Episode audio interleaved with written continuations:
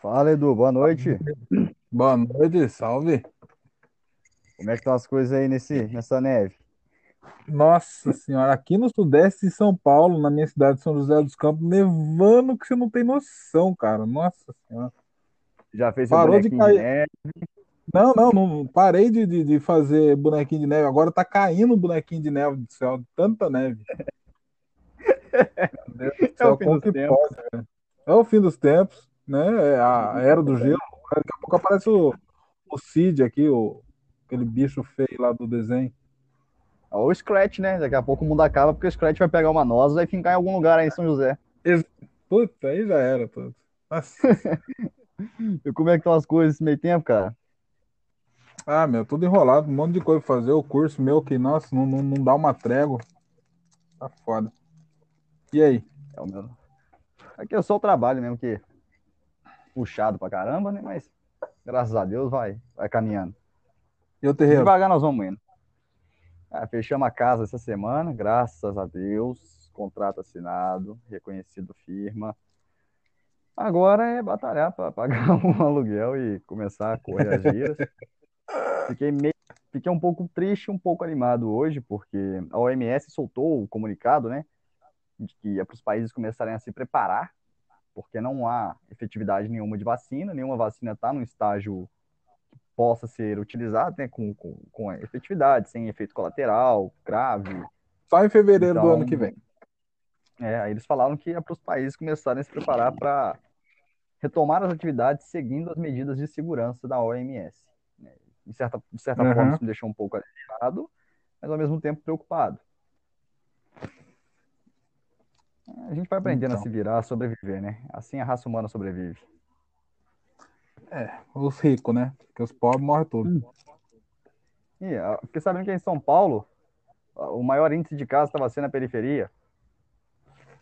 Não, sim, sem dúvida. E, e nas. Como é que fala? No interior também, cara. A minha cidade tá, tá difícil, cara. A gente já chegou a, a 11 mil, né? Contaminados e mais de 500 óbitos, né? E tá tudo abrindo normal. Parece que a, a vida segue normal, saca? Então, não é, a, a OMS fala uma coisa, mas esses países como o Brasil, que é subdesenvolvido aí, é, não segue, né, cara? A gente tem um presidente também que não vale nada, enfim. É, aquele dali eu gastaria um caminhão de vela com ele, mas enfim.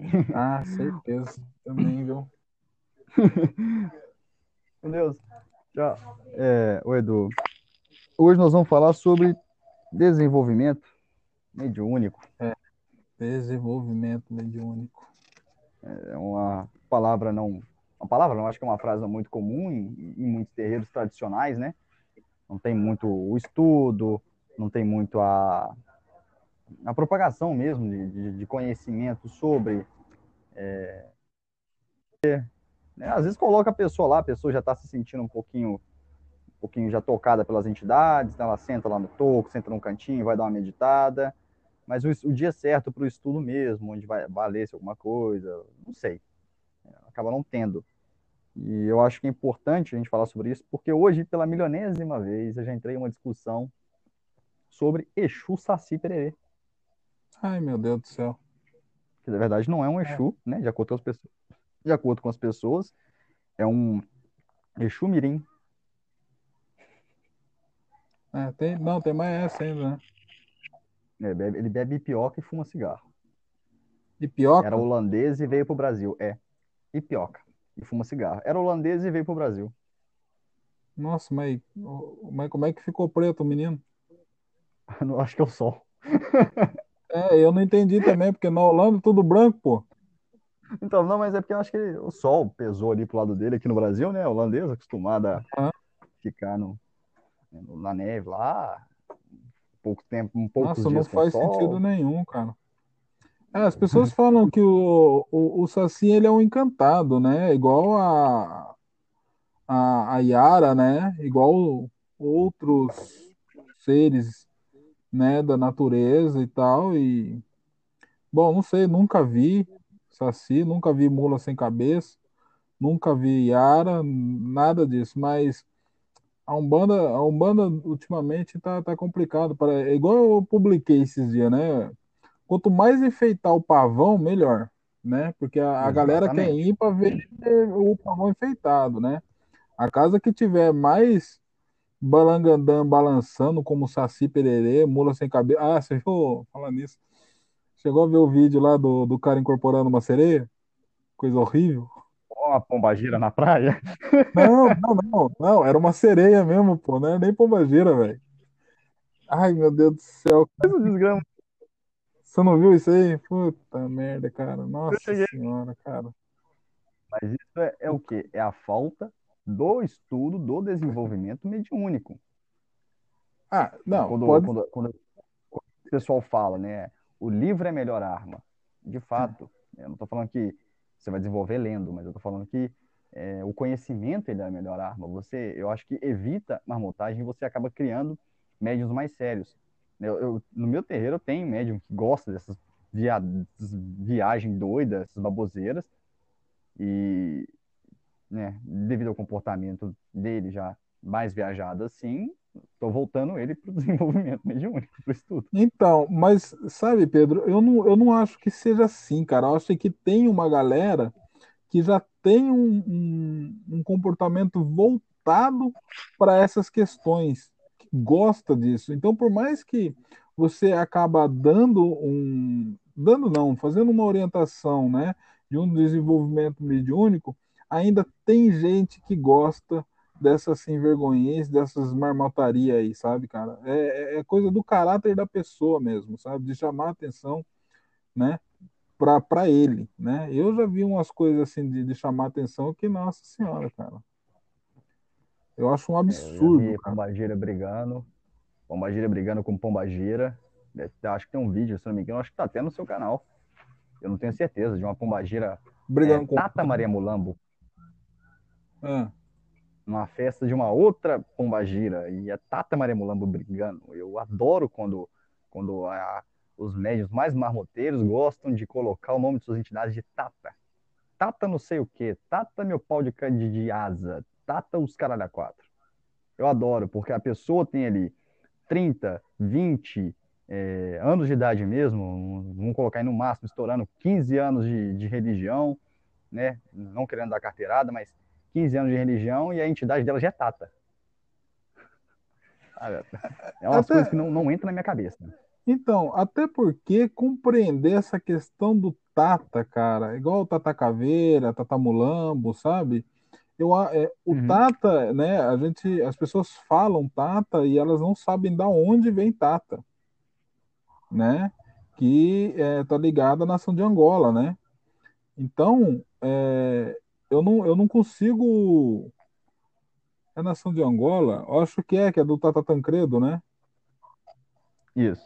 É, né? Isso. Tata então, Tancredo é o do, é do Moloco, não é? É, do Molocô. Aí, Isso, eles. Então, é, eles falam sobre essa questão de Tata, mas, cara, se for nesse sentido mesmo, eu nunca nem parei para estudar essa nomenclatura, sinceramente, né? Eu sempre ouvi falar de Tata Mulambo, Tata Tancredo, Tata, Tancredo, Tata Caveira, sabe? Mas é, eu, nunca, eu nunca parei para ver essa nomenclatura se, se faria muito sentido estar tá numa entidade, sinceramente. Entendeu? Igual. É, eu, eu, até um pouco que eu é. sei, né? Parece que é uma intitulação para uma entidade mais, mais velha, né? É, cara. Eu já não sei. Eu não sei pra que isso, tá ligado? Entidade é entidade. Se ela é velha, se ela é nova, ela é entidade do mesmo jeito. Entendeu? No, no, no meu terreiro, por exemplo, né? É, eu, eu trabalho com a Mulambo, né? Se chegar lá no meu, no, no, meu terreiro e tiver, por exemplo, aparecer uma Tatamulambo lá, como né, a galera disse, até porque Tata, eu acho que é só nomenclatura masculino dentro do, do da nação é, da nação de Angola, né? É, se tiver lá, por exemplo, lá, por, por ser mais velha, vai ter um respeito, mas não mandei nada. É, é a falsa ideia de querer colocar uma entidade superior à outra. É, é a falsa ideia, exatamente. Igual a história do, do, do rei, né? Rei, rainha, sabe? É uma monarquia si, dentro das entidades que não faz sentido nenhum, sabe? Igual os caras falam da, da, da mãe Cacilda, né? Do, do, do, do, Sete da Lira, né? Aí, depois de um tempo, começaram a chamar ele do Rei Sete da Lira, né? Só que ele mesmo sempre falou que era Sete da Lira. Nunca colocou essa questão do, do rei, porque ele é um, é, ele, ele junto com a mãe Cacilda foi é, entidades bem fora da curva, né? É bem fora isso que eu ia falar, porque é. a, história da, da mãe Cacilda e do Sete da Lira, cara, eu, pra você ter noção, quando eu era criança, eu sempre via aquele símbolo e, ah. em carros. Sim. O adesivo do Sete da Lira em carros. Uhum. Eu nunca soube o que, que, era. Eu fui descobrir depois de uma vez que, que, a gente conversou, que você me falou sobre ela, eu fui pesquisar e eu vi, eu falei, meu Deus. É... E era uma entidade fenomenal. É. Aquilo ali era fenômeno. É, então, ele até foi. A esposa, até a esposa do ditador rodou na mão dele, né? Rodou, rodou, rodou, não foi. Não, mas não foi só, não. Foi o general. Ah, esqueci o nome do general lá que, que, que cambaleou também na mão dele, pô. Né? Deu um BO lá. O presidente também. É, não, sim, sim. Né? O negócio, o negócio com ele lá, ele, ele, era totalmente fora da linha mesmo, da curva de tudo. É um, ele foi um Exu que escapou de algum lugar lá que ninguém colocou a mão nele, pô. Só quando ela morreu mesmo. Porque, olha, sinceramente. Hoje tem várias pessoas que dizem receber o, o mesmo Exu, né? Não, o, o mesmo, meu pai. Mãe Cacilda, o mesmo não, mesmo não, é. O, o da Leira, meu pai trabalhou com ele muitos anos, né? Seu Sete da Leira mas não era o mesmo, não, até porque o Sete da Leira que trabalhava com meu pai, ele, meu pai de santo, né, que eu falo, é, ele hum. trabalhava na linha de cura, ele só fazia cura, ele não trabalhava na, na é, tinha um dia lá que ele atendia, né, e só fazia cura, né, ele não trabalhava nem na esquerda, quer dizer, trabalhava na esquerda porque ele era um Exu, né, mas ele não, não trabalhava numa gira de esquerda específica, trabalhava num dia à parte ainda, pra você ter ideia, mas era né, totalmente de boa, né? Não tinha. Da mãe Cacilda. É. Ela não recebia só ele, ela tinha uma, um, uns outros também, né? Uma pombagira, se não me engano. Tinha, tinha, é, tinha. Eu acho que é, os outros falam, é, falam muito sobre Umbanda em relação a ela, sabe? Mas ela também falava sobre Umbanda, mas eu acho que ela tinha muito mais uma envergadura para uma para uma quimbanda né, vamos dizer assim, do que para a própria Umbanda. Tinha algumas questões muito mais relacionadas à Kimbanda do que a própria, a própria Umbanda, mesmo ela tendo as outras, as outras entidades lá tal, mas o Sociedade da Ilha era, era o que trabalhava, né? É, vamos lá então. No seu terreiro, Edu, como que ocorre o desenvolvimento mediúnico? Você separa um dia para isso? prepara um material? Como que funciona? No meu terreiro, eu, eu gosto das coisas muito. Eu, eu vivo falando isso, né? Eu levo, né? Levo não, né? Eu estou aprendendo a levar Paulo Freire para dentro do terreiro. E como é que é levar Paulo Freire? É, o bagulho é louco, rapaz. A gente, eu gosto de fazer umas novidades, sabe?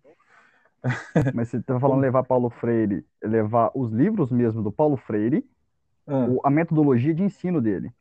Não, metodologia, o espírito não, né, pô? Eu não, incorporo o espírito de Paulo não, Freire, não, pô. pô. Caralho. Não duvida não que daqui a pouco foi o velho Paulo Freire da vida aí. É, eu tô não, falando, você leva os livros do Paulo Freire ou não?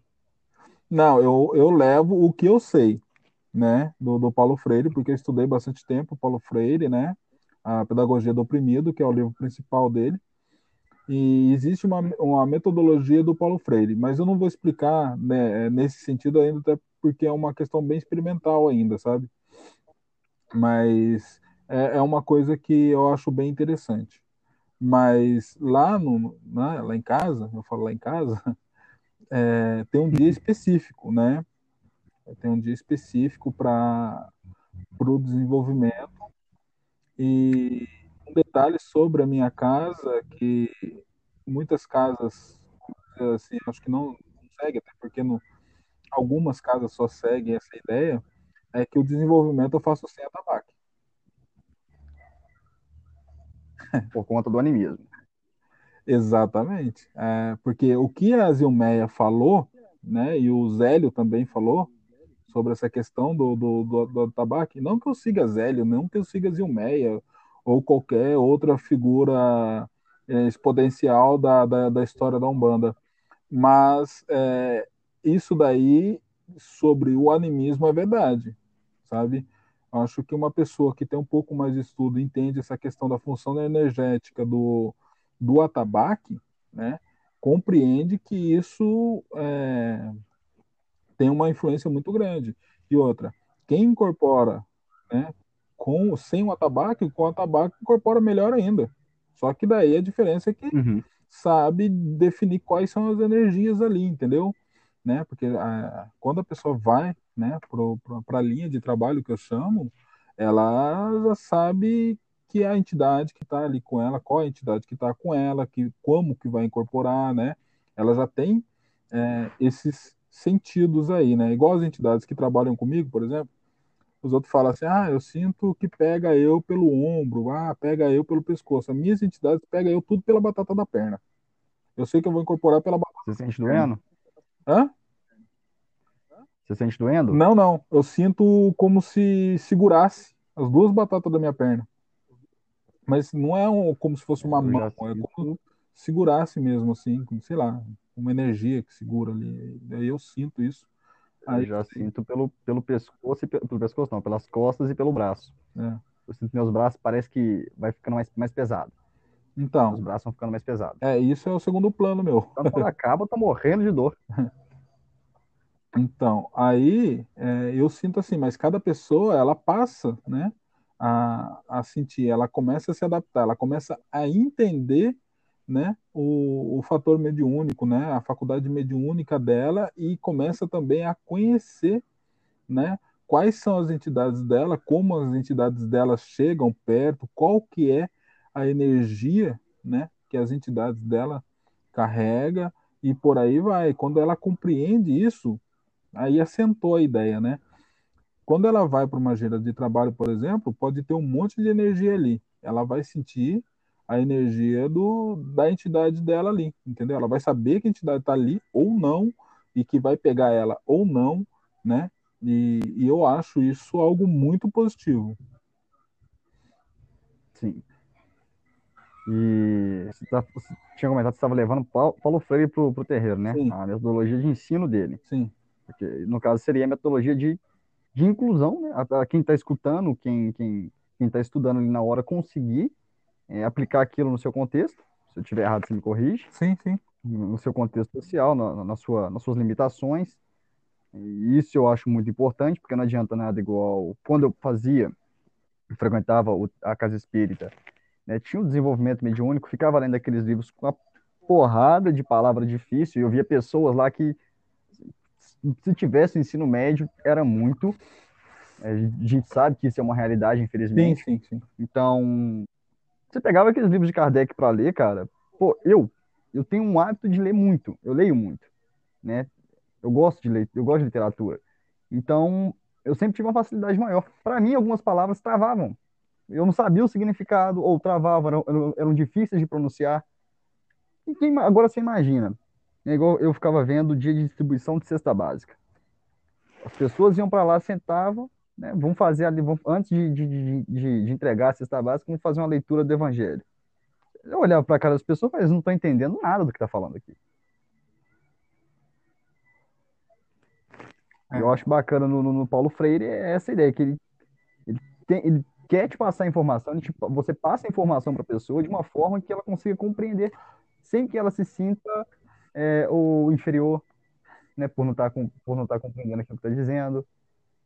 Isso eu acho muito bacana. Então, a gente, a gente vive um momento, né? É, isso foi uma discussão minha com, com o Gordinho Frouxo, né? Que excluiu, que ele não aguentou minha crítica e me excluiu, mas foi minha crítica foi em relação a isso.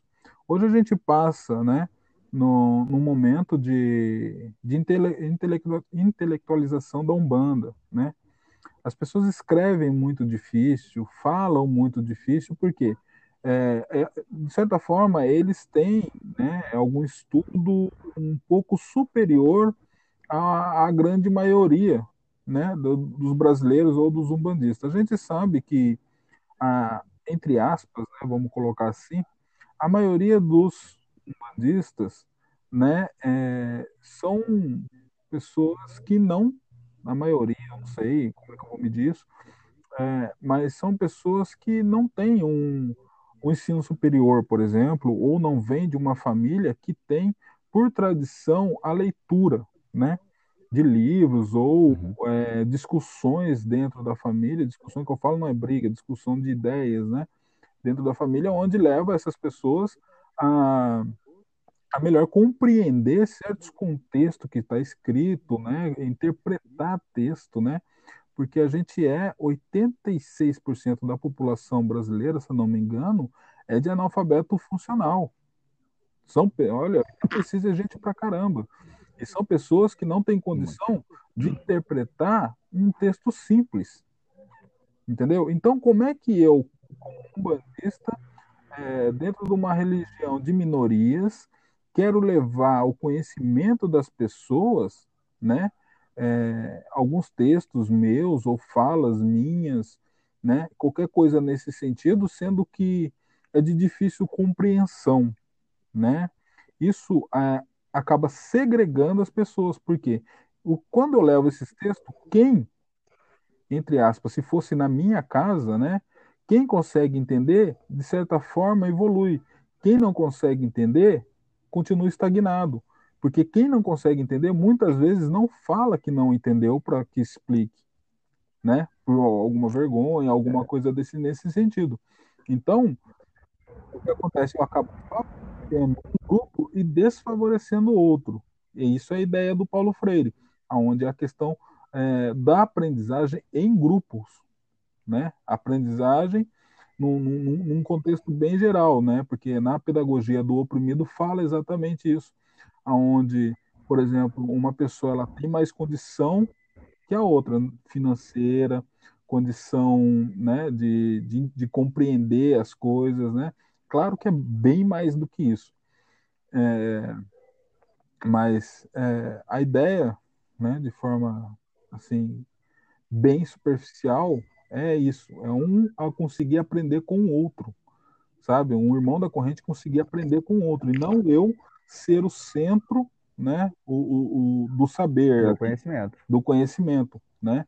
Eu levar, por exemplo, a problematização de um assunto para aquele grupo que está em desenvolvimento. Então, entre eles, vai gerar uma discussão sobre esse assunto. Ah, por exemplo, eu levo lá e falo assim: olha, Exu é guardião ou não é? Por que, que ele é guardião? Por que, que ele não é guardião? Vamos elaborar? E dentro desse contexto, por exemplo, né, um, as pessoas que estão ali é, elas vão começar a falar um monte de coisa e um vai aprender com o outro, porque, ah, não, não é por causa disso, ah, é por causa disso. Você está entendendo? Dentro de um, de um uhum. texto que todo mundo consegue ouvir, né, compreender, do que ler a, a, as máximas do, do, do cara lá que tem, por exemplo, o nome de tempero. Né? é que não pode falar o nome dele que ele processa, é o outro também. Então. É... É, não. Esse povo fala processo com a boca boa, rapaz. Pior que meus clientes que vai no Procon. É? Nossa senhora, você falou mal dos caras, os caras querem processar você. Aí, você pega. Então, desse jeito, fica muito mais fácil desenvolver o conhecimento das pessoas, porque entre eles, né, claro que você vai, você ali, né, vai ser o mediador. Chegou droga. Você ali. É. Você ali, claro que você vai ser o mediador daquela, daquela conversa, entendeu? Daquele diálogo, daquela discussão. Você vai mediando aquilo ali, né? Então, o que, que a gente pode fazer? A gente pode trazer, por exemplo, um, um texto, né? Eu, na semana, por exemplo, na segunda-feira, eu passo um texto para eles, né? um exemplo, para quem está em desenvolvimento falando de qualquer tipo de assunto. Ah, o sincretismo na Umbanda. Né? Eu pego um texto que seja simples, às vezes eu, eu, eu leio o texto e, e, eu dou uma adaptada nesse texto e tal, que não sei o quê, levo para eles. Olha, todo mundo lê esse texto porque a gente vai debater esse texto. Né? Vai trocar uma ideia sobre esse texto aí. Aí leva, todo mundo lê, ou às vezes não lê, mas tá ok também, porque vai estar tá ali no momento, vai aprender, né? Vamos debater esse texto aí. Entendeu? Aí todo mundo está uhum. aprendendo, né? É, com um com o outro. Às vezes lança uma ideia, fala assim, olha, você vai, cada um de vocês aí vai é, vai pensar num vai, vai ah, tipo assim, ó, um banho de desobsessão. Esse é um, um, só um exemplo, tá, galera aí, é, antes que, né, já chova de comentários negativos. É, ah, pensa aí num banho de. É, é fogo, os caras é fogo. É, pensa a polícia num... da Umbanda não, é, não, é, os perdoa, não, viu? Não, Cuidado não. que você vai falar. É, os militantes. Aí fala assim: ah, pensa aí num banho né, de, de descarrego, né? E é, cada um de vocês vai, vai falar de um banho. Vai estudar, pode ver na internet e tal, que não sei o quê. Na semana que vem, vocês vão trazer o banho. Só que não é trazer, falar assim, olha, vai essa erva, essa erva, essa erva, né? Você vai estudar isso daí né, no tempo que você quiser e tal, que não sei o quê. É... Mas você vai fundamentar isso para mim. O porquê dessa erva. O porquê dessa outra erva. O porquê que é macerado. O porquê que é fervido. O porquê que vai água da cachoeira. O porquê que vai água do mar. O porquê de... Você está entendendo? Ali Tô. Eles vão catar e vão hum. elaborar a própria ideia deles. E vão defender a ideia deles ou não. Tipo assim, se chegar lá, é claro, eu não conheço, eu estou dando só um exemplo, porque eu não conheço todos os tipos de banho de desobsessão, por exemplo, entendeu? de descarrego. Né? Então, é, eu não posso chegar e falar, olha, esse banho está errado, porque de repente é, esse banho está fundamentado, só que dentro da fundamentação que eu não conheço. Porque vai saber, tem mais de 300 banhos, pô. Então, estou dando um número aleatório, tá?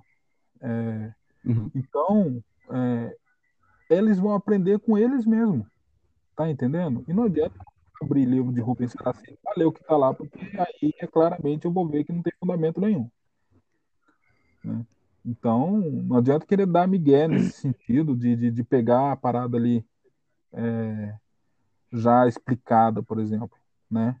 Tipo assim, ah, Tá lá, fulano escreveu lá na internet lá o banho, né? Tá lá explicado. Só que tem erva, por exemplo, que a gente sabe que não vai naquele ali. Não, não tem como ir ali, entendeu? Não tem como se misturar. Não tem como se misturar. Tem erva quente, tem erva fria, né? E a gente sabe como é que é a proporção disso e o porquê que essa erva ela é quente, por que essa erva é fria, por que, que essa erva vai para isso e não vai para aquilo, porque e, e depende muito ainda de, de, outras coisas, né? E tem a chave principal de quem que é essa cabeça que vai, né? Então, você o que você constrói discutindo. E então você está falando sobre a, a forma de, de aprendizagem Sim. Dentro, do, dentro do terreiro, né? que é bem coerente se você for parar e pensar num ambiente escolar sempre aquela, aquela matéria que mais te marcou, que você conseguiu absorver melhor, foi aquela que você trabalhou em grupo, você discutiu ideias. Sim. É, por isso que eu acho que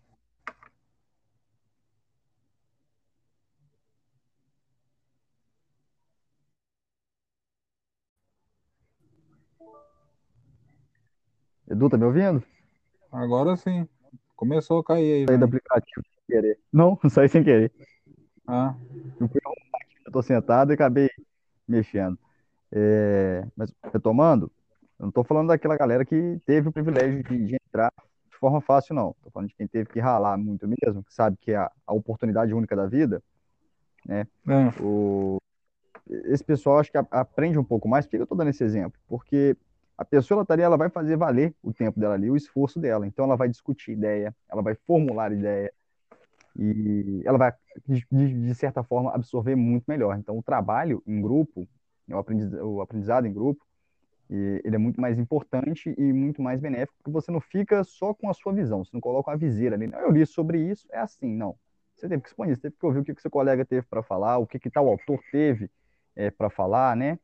Enfim, então acho bacana. E essa questão que você disse de cada um formular o seu fundamento, eu acho, eu achei que bem proveitoso, vou copiar a sua ideia. Já copiei. Pronto. É, vai vendo. Eu não tenho pai de santo, não. Sabe, então, é, o Chacrinha falava, né? Nada se cria, tudo se copia. É, mas sabe essa questão do. Eu vou explicar uma coisa interessante, eu acho que é interessante, aliás. Sabe por que, que eu falo esse negócio de cada um tem um, a ideia de um fundamento? Claro que fundamento é porque tem fundamento, não é aparecer com ideias aleatórias.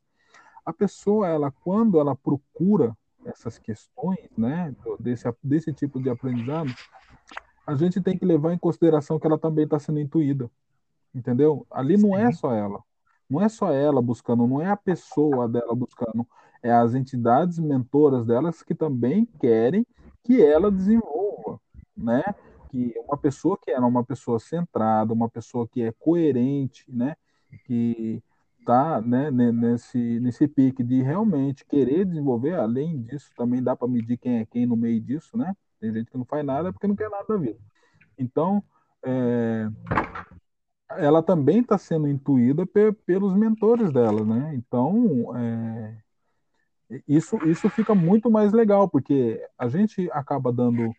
É, eu, eu não gosto dessa ideia de eu falo porque eu sou o detentor da, da, da verdade, né, naquele sentido de escola é, do século XVIII, né, que existe até hoje de, nas escolas públicas, né, uhum. que eu falo e elas só escutam, elas não interagem. Então, o que acontece? Eles são médios de desenvolvimento passivo, não são ativos, entendeu? Mas aí a gente Como também assim? Não, por exemplo, olha, eu vou falar para você, Pedro. Olha, Exu não é guardião pessoal, porque ele é guardião. Eu sempre vou usar isso porque isso provoca as pessoas. Ah, Exu é, não é guardião, não é guarda-costa, né? Porque ele é cumpridor da lei. Exu é guardião de portas e porteiros. Aí o Pedro vai falar: Ah, tá, entendi. Só que você não vai me questionar, você não vai discutir, você não vai nada, você é passivo nisso daí. Você escutou, acomodou aquilo que eu falei, é, sabe que dentro do terreiro é assim que funciona e você aceitou, entendeu? Você não tem uma voz ativa. Agora, quando é, eu levo as questões, por exemplo, e só fico mediando as ideias, porque ela tem que ter um fundamento e não pode sair né, da, do, muito da curva, né, porque aí não tem muito sentido. E as pessoas, elas discutem entre si a, a ideia, ali elas estão formulando pensamento, ali elas estão discutindo as suas ideias, defendendo as suas ideias. Então, o que acontece? Nesse sentido, elas estão sendo pessoas ativas, né? Em defender e argumentar, obviamente, né? Uhum. Consegui, consegui entender. E de material né, para terreiro, você falou que você às vezes recomenda, né? Você deu um exemplo. Ah, vamos estudar sobre o banho, não sei o quê. É, você, né, Edu dirigente, acha interessante, antes de começar o desenvolvimento mediúnico, né, o estudo mais aprofundado em si, falar sobre a, as origens da Umbanda.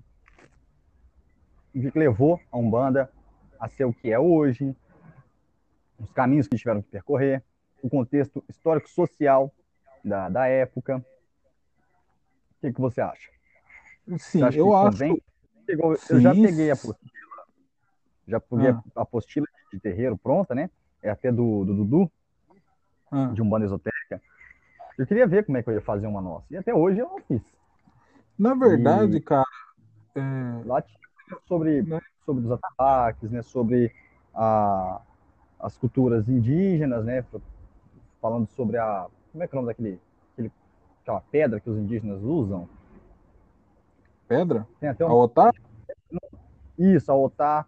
Fala sobre. A Otá não é indígena, ela é urbana.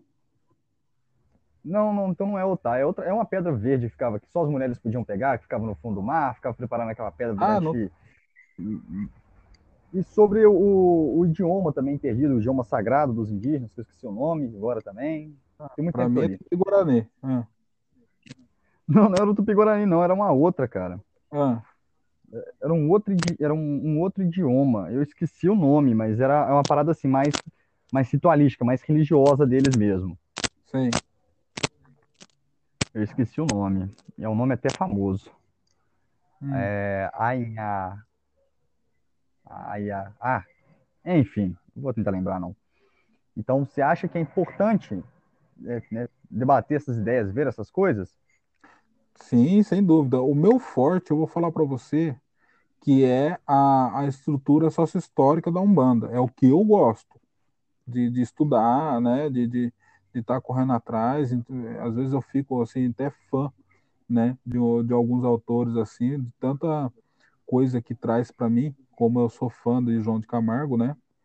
É, eu falo fã porque eu sou, eu sou fã mesmo do cara, entendeu? Do, desse preto velho. reparou isso. É, ninguém nunca reparou que eu sou fã do, do, do João de Camargo. Então, é, eu, eu, sou, eu sou muito a favor de, de, de trazer essas questões da sócio-histórico crítica, né? Porque por mais que as pessoas falem, ah, Zélio, puta, eu tô cansado de escutar Zélio, cara. Né? Tem gente que tá martelando em Zélio ainda e a gente tem que buscar outras coisas além de Zélio. Zélio foi, é, foi um ponto positivo, foi um ponto de estrutura da Umbanda, sim, mas quatro anos. De certa forma, né? Se não fosse por ele, era por João de Camargo. É, só que, ó, o que, que eu vou falar? Como é que eu sou fã do cara, né? Deixa eu falar. Quatro anos, é. quatro, quatro anos antes de Zélio, o João de Camargo já estava trabalhando. Entendeu? Não, não uhum. tinha nome de um bando? Não tinha, né? Mas daí a gente tem que buscar nas outras estruturas de Umbanda. Não é só em Zélio, entendeu? Zélio ele, ele é uma parte importante da Umbanda, mas é uma parte, ele é um recorte da Umbanda. E as pessoas não entendem isso. Entendeu? Todo mundo fala, ah, nasceu lá no Caboclo da Sete Cruzilhadas e tal, não sei o quê. Cara, tem muita coisa além disso. Não é só isso. Né? Então, as pessoas. popularizou, né? É, e outra, a, o Rio de Janeiro naquela época era a capital do país, entendeu? Aonde deu nome para coisa, por quê? Porque o Rio de Janeiro era a capital do país. Ah, o Zélio era, era humilde. Humilde não, o cara era rico, meu. Entendeu? Na, na, família do cara tinha médico, tinha padre, tinha isso, tinha aquilo, e quem tivesse isso na família era rico e tal. Zélio tinha é, muita influência. Também, né? É, vale frisar que o, o Zélio ele, ele abriu as portas porque foi chamado durante muito tempo, né? Foi trabalhado muito tempo a tal da Umbanda Branca. É isso Não aí. Se você já ouviu essa expressão. Já, já, né? Mas isso daí foi um contraponto, eu acho que nem foi de Zélio, viu, cara? Esse daí nem foi um contraponto do Zélio na, na, na, época que vem até hoje se arrastando, capengando, mas vem se arrastando aí esse termo aí ridículo, né? É. Que era o contraponto e, é para falar que não é que é para falar que não faz mal a ninguém, não, não, não tem é. não tem nada de maldade. Então, isso é um contraponto ao candomblé. Quando os outros, os outros falam um banda branca, mesa branca, sempre foi um contraponto ao que era negro, né? O que era preto da época, né? Então, é, que no Rio de Janeiro o candomblé já estava fervendo já fazia tempo. Ah, né? Já tinha casas que tinham saído da Bahia, já estava no Rio de Janeiro na época, pô. Né? É, eu fico na dúvida se a capital da Macumba é Rio ou se é Bahia. A do candomblé é Bahia. Da, da Umbanda é, eu acho que é o Rio. Né? Apesar que tem Agora bastante sou, tá? lá. Agora eu sou. Ai, meu Deus. eu, não, eu não vou falar nada, não, porque daqui a pouco os caras do sul tá querendo matar nós. Queima, já queima a vela. Eu não ligo, já vou deixar bem claro eu não gosto. então, os caras. Tem casa boa no sul, algumas. Mas enfim. Eu nunca vi nenhuma. Tá, eu conheço casa Deve boa. Ter, casa não tenho dúvida. A casa da Tuana é, é da minha amiga. É, a casa dela não lá é pode é existir. Tá, eu não, não tô falando que não existe, não estou generalizando, mas né, a forma que eu digo pode até parecer que é generalização, mas é porque eu sou meio, meio limitado para falar. Mas eu não confio em 90% das coisas que eu vejo de lá. Desde o dia que eu vi uma apresentação, uma apresentação, Edu, de uma pombagira chegando pelada. É, os caras é fogo, cara. Então, é, voltando ao, ao, assunto, eu acho que vale muito a pena, né, trazer, né, esse contexto histórico da Umbanda para que as pessoas e outra, para também as pessoas parar de se limitar em falar de Zélio, cara, né? As pessoas têm que falar de Zélio? Tem, mas tem que entender, foi o que eu falei, é, tem que entender que o Zélio tem o recorte dele ali. Mas vamos falar também do Tata Tancredo, vamos falar também do Mata, vamos falar também do. Ah, do cara da, da tenda do Caboclo Mirim lá, que eu esqueci o nome. Entendeu? Esse eu acho que eu nem nunca é, falar. É, Só não vamos falar de. Hã? Só não vamos falar de tempero. É, não, aí é perder tempo, né? Do, desses caras aí, dessa, dessa classe aí de, de, de, de dourada aí é perda de tempo. Porque nem um banda é. Mas enfim, as pessoas né, também não conseguem entender que aquilo não é um banda. Né? Então, tem outra, é, tem outras. Benjamin Figueiredo, o nome do cara. É, então, tem outras. Tem outras coisas para gente, a gente trabalhar, entendeu? Para a gente trocar uma ideia, né? Tirar esse foco de, desse. sair desse quadradinho aí que o pessoal fala quando conta a história da Umbanda, sabe? Eu acho que tem as questões é, africanistas principalmente da, da, da, cultura banto, né, da cultura nagô, que tem que ser tem que ser trazida também para as pessoas entender é, o porquê que a gente não tem que embranquecer a umbanda como é, uma parte é, uma parte defende essa hegemonia aí, né? Fica aí com Mas embranquecer você é, embranquecer, Hã? você não quer dizer, você não quer dizer embranquecer em questão racial, né? Ter branco trabalhando na Umbanda. Você quer dizer na não, questão de elitizar. Não, embranquecer que eu tô falando mesmo é transformar preto e velho em branco. Ah, não. Entendeu? Isso aí é. Em branco. Oxalá então, em branco. é. Eu tô falando de, uma, de, de, de pegar uma cultura africana, né, por exemplo, e querer transformar essa cultura, fazer uma ressignificação dessa cultura para que ela possa parecer uma cultura branca. Você está entendendo? Porque o branco é, é, o mais aceito, é mais isso, é mais aquilo. Então você tira, né, tudo que é preto ali e você dá uma ressignificada para para deixar branco. Esse é um embranquecimento da, da Umbanda, né? Ao contrário, uma, uma parte importante sobre isso é uma parte que isso isso dá pano para é, as pessoas falam sobre a questão africana da Umbanda e tentam transformar a Umbanda somente em africana. Entendeu? E existe uma parte, uma militância muito grande aí dos umbandistas aí querendo transformar a Umbanda como se ela fosse um candomblé, só que não é. Eu, igual eu fiz uma postagem esses dias, eu falei, meu, se isso quer tanto, vai pro candomblé, cara. O candomblé é brasileiro, mas as raízes são todas africanas. Fica lá, cara. A Umbanda ela é mista, né?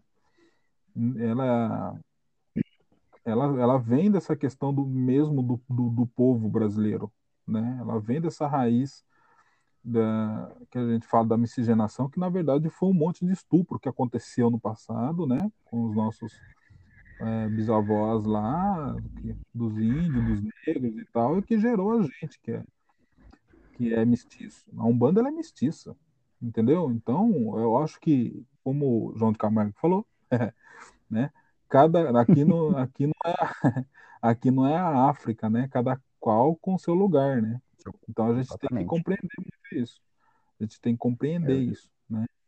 Eu já vi em terreiro de Umbanda, médium querer falar, vocês recebem Ogum no terreiro de vocês? Vocês recebem Xangô no terreiro de vocês? Dentro da Umbanda. Eu, não, não tem condição.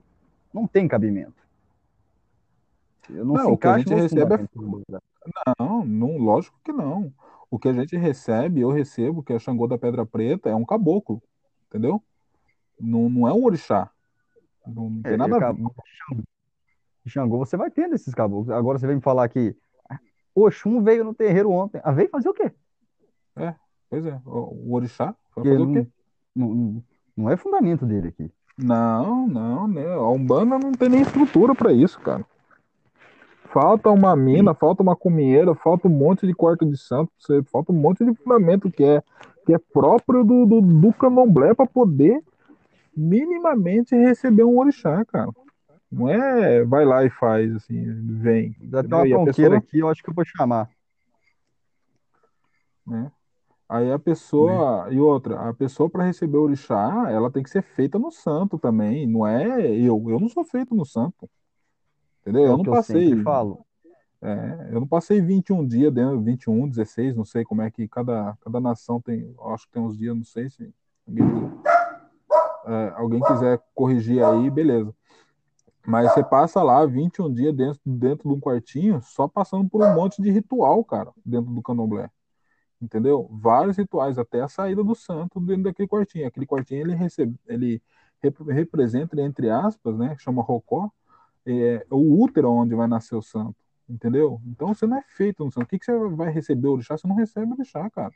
E tem gente que fala, ah, mas você recebe a, a emanação da energia do orixá. Coitado seu, cara. Se você, o, o cara quando recebe, é, o cara quando recebe a emanação da energia do orixá, chama um negócio, chama bolar no santo. O cara cai duro. No Já chão. viu, você, você recebe o, o Xangô da Pedra Preta, né? Um caboclo, se eu não me engano, ele é chefe da linha de Xangô, certo? Isso. Posso isso. errado, me corrija se errado. É. É, eu trabalho com seus sete flechas, né? Que é um caboclo de Oxóssi.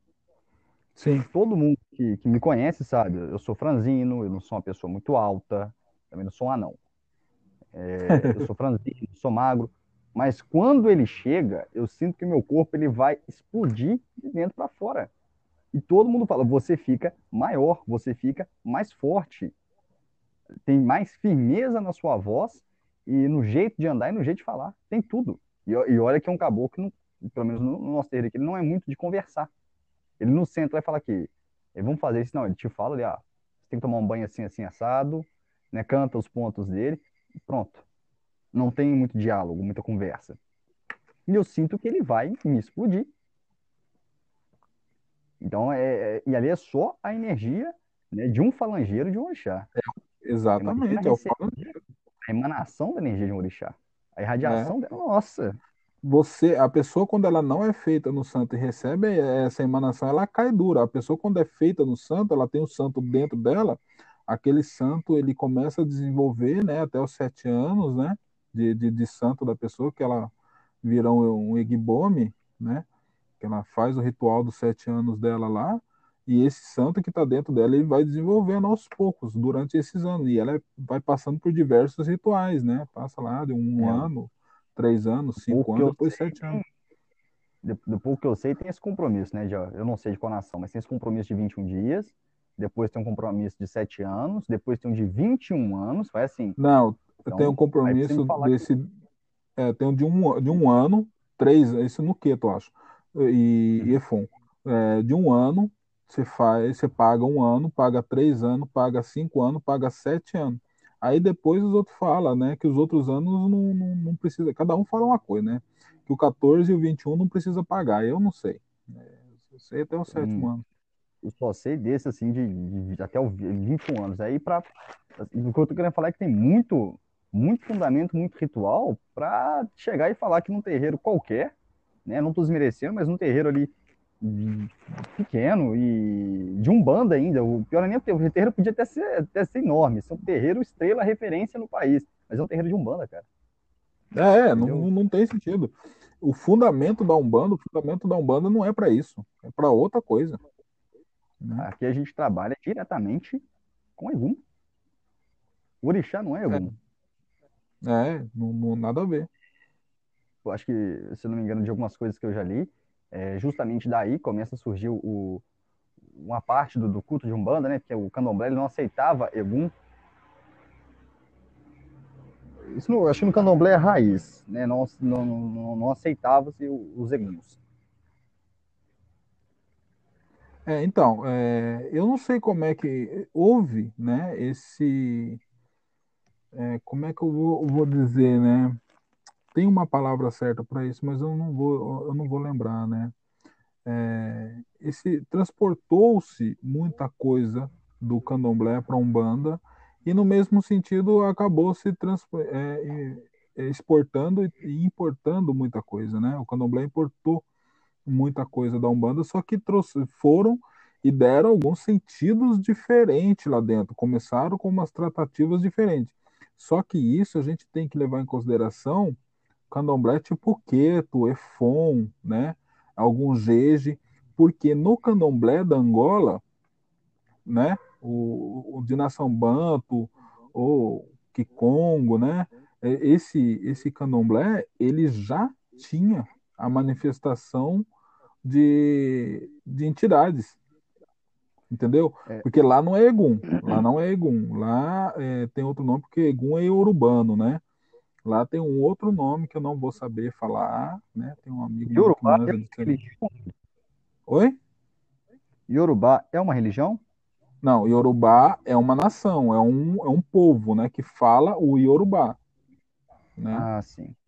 Eu, tu está falando assim, eu tô lembrando que eu, há uns três anos atrás, eu conversei, eu achei um rapaz, ele me chamou no Instagram do nada, e a gente começou a conversar, ele é de Angola, de Angola não, não, é um, algum país da África que fala inglês, não era Angola.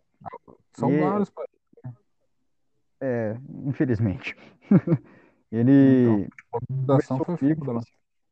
é, ele conversando comigo e falando que o que que você quer dos seus ancestrais? O nome dele é Ifataio. Eu não sei se é o nome de uma Ifá. de alguma Ifá, Ifá é uma religião.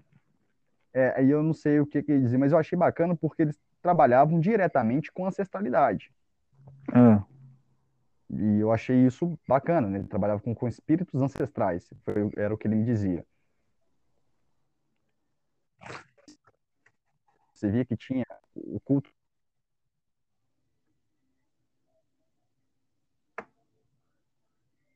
Pedro?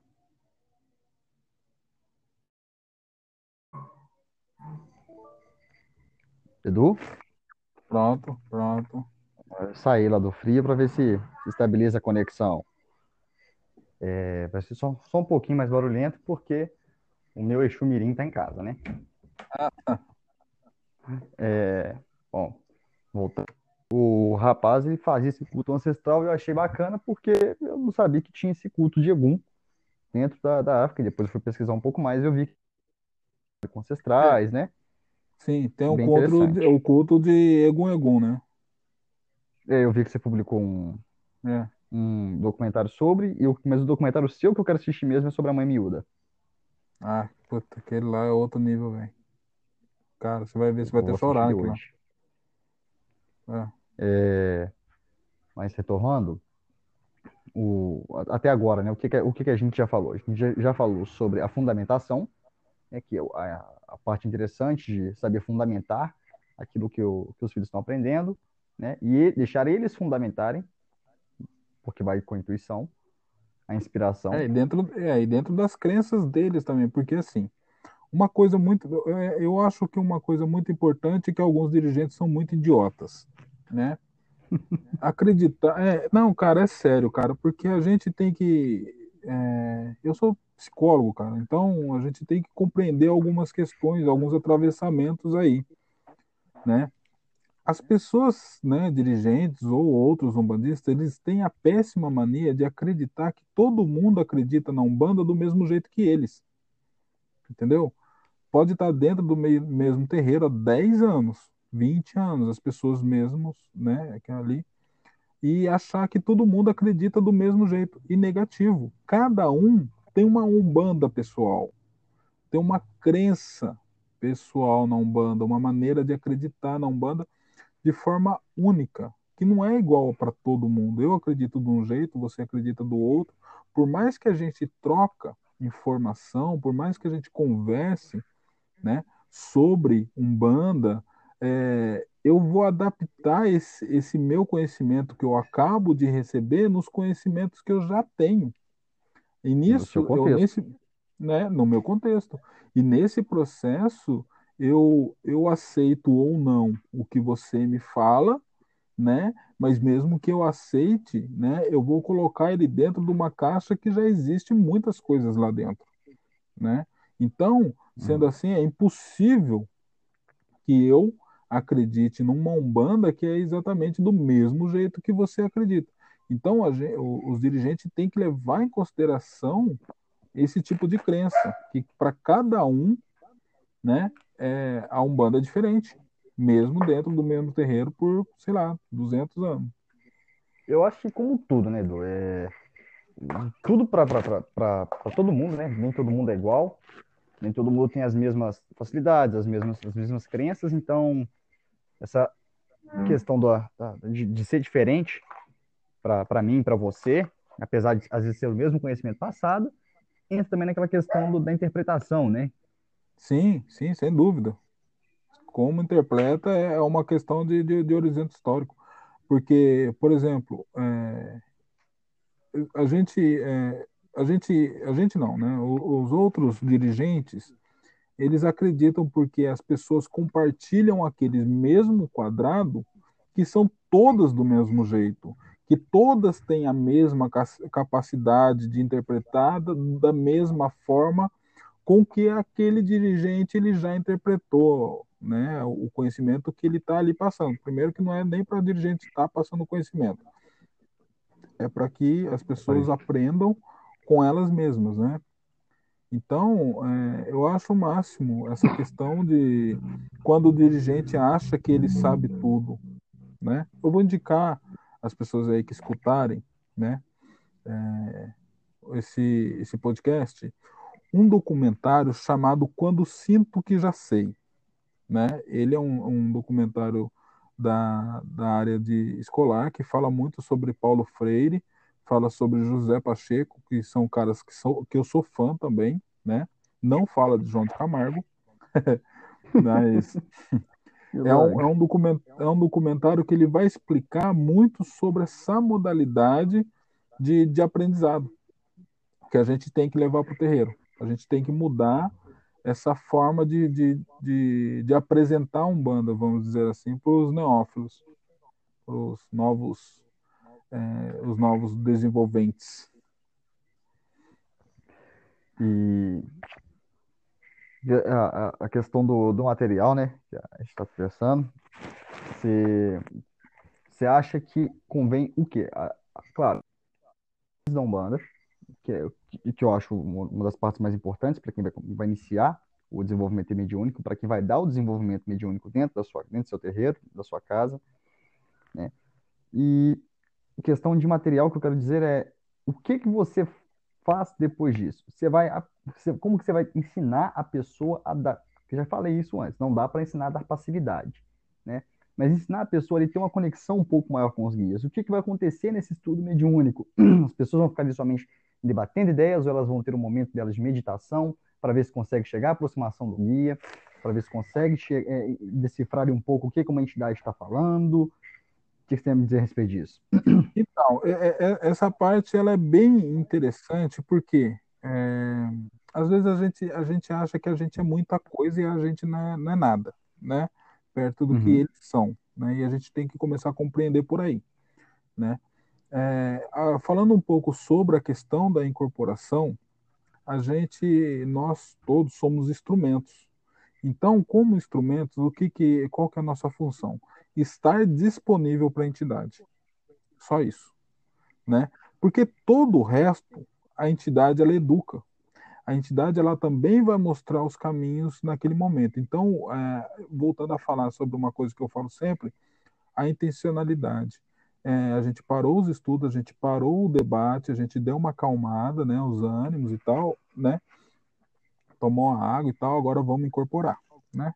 Então, é, a partir da hora que eu coloco as pessoas ali, né, na, olha, é, agora é o momento que vai ter é, a, aproximação dos guias. Nem todos vocês vão incorporar, talvez alguns de vocês incorporem com a entidade só encostando, né, e que não é uma incorporação, né, a entidade está só encostando para a pessoa sentir. Talvez alguns de vocês não vão sentir nada, e isso é completamente normal, né?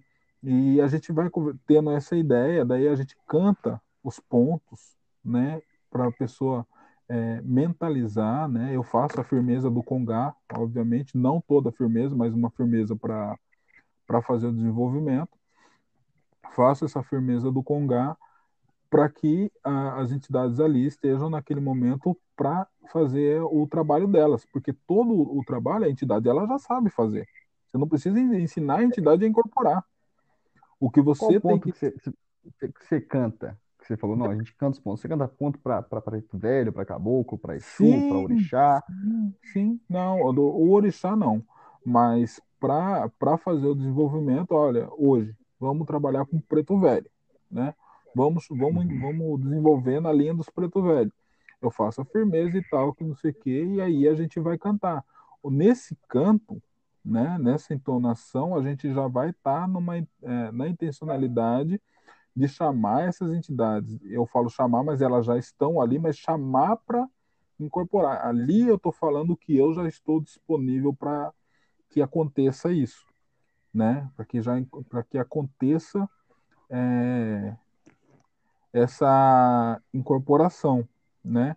Então, quando as pessoas começam a cantar, mentalizar, né, buscar, né, deixar o deixar a mente, né, vagando ali para que a entidade ela não tenha muitas é, dificuldades em incorporar, porque geralmente tem, né, com com médio novo, porque médio novo é muito uhum. ansioso e isso é um problema muito sério.